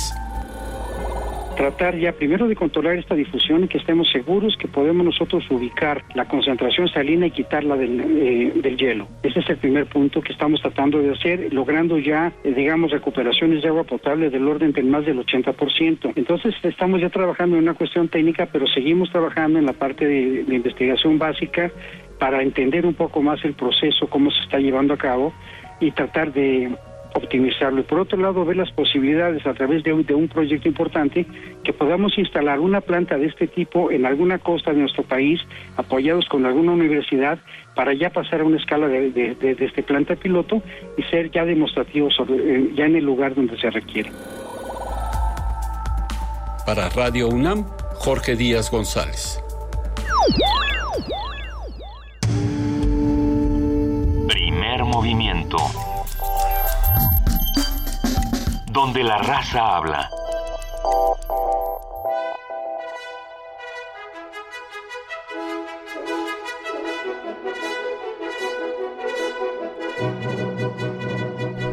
Ya llegó ya está aquí nuestra compañera Frida Saldívar para contarnos qué hay hoy en Radio UNAM. Hola Frida. Hola, muy buenos días. Buenos días. Los invitamos a que sintonicen el 96.1 de FM. Hoy tenemos una transmisión especial llamada Un homenaje a la maternidad. Iniciamos a las 11 de la mañana con el programa Sangre de mi sangre, un conversatorio en vivo con Luis Iglesias en la conducción. Bravo, a la una bravo, de la tarde. bravo. ya está aquí preparada. Va a estar divertido, no saben. O se va a quedar a Eligieron- vivir hoy aquí. sí, este es el plan. A la una de la tarde también podrán escuchar la transmisión en vivo del concierto Semilla y Flor de la Big Band de la Facultad de Música desde la sala Julián Carrillo y conduce Amalia Fernández. Si es de su interés, pueden venir al concierto aquí en la sala Julián Carrillo, en Adolfo Prieto 133, Colonia del Valle, cerca del Metrobús Amores. ¿A qué hora, qué hora, Frida? Esto es a la una de la tarde. Vénganse a la una de la tarde, va a estar en vivo la Big Band y va a estar Amalia, Amalia Fernández, Fernández, nuestra coordinadora de invitados. Es un gran personaje del primer movimiento. Así es. Pueden escuchar el 96.1 de FM y el 860 de AM en internet www.radiounam.unam.mx y síganos en redes sociales como, como Radio UNAM, tanto en Facebook, Twitter e Instagram. Muchas gracias, querida Gracias, Frida mil Saldívar. gracias. Excelente día. Mañana día. ya es jueves, querida Juana Inés de esa. Mañana vamos a hablar de la química en la cocina. Cómo, ¿Qué es lo que sucede? ¿Qué, qué alquimias, alambiques y retortas Mm. se llevan a cabo en la cocina? Eso me gusta, me gusta mucho. ¿Por qué, ¿Por qué no suben los pasteles? ¿Por qué no hay que abrir el horno? Porque no hay que cuando abrir está horno. También es físico, ¿eh? No hay que meter la cabeza tampoco. ¿Por qué en- se sí. bate el arroz? Silvia. ¿Por qué se cortan? Sí, Silvia. Abusada, Silvia sí. saca la cabeza del horno. Bueno, y muchas cosas más. Ya vámonos. Vamos a hablar de Dilma Rousseff porque está llevándose a cabo el juicio, El juicio de... de- los senadores están decidiendo si definitivamente la separan del cargo. et- etcétera, etcétera. Platicaremos de un montón de cosas. No se pierdan mañana primer movimiento. Vengan con nosotros, aquí hacemos comunidad, una comunidad variopinta de todos los colores, sabores, ideologías, formas de ver el mundo, de pensarlo y se aceptan, por supuesto, todas las voces. Muchas gracias por estar con nosotros, gracias a los que hicieron posible y los que hacen posible diariamente este primer movimiento. Gracias, querida Juana Inés de esa, gracias, querida Luisa Iglesias. Muchísimas gracias, querido Benito Taibo. Nos escuchamos mañana de 7 a 10 de la mañana en el 96.1 de FM, 860 de AM y www.radionam.unam.mx. Y esto fue Primer Movimiento. El mundo desde la universidad.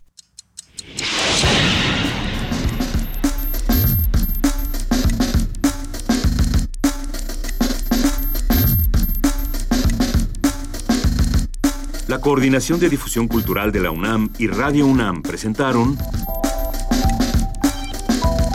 Primer Movimiento. El mundo desde la universidad.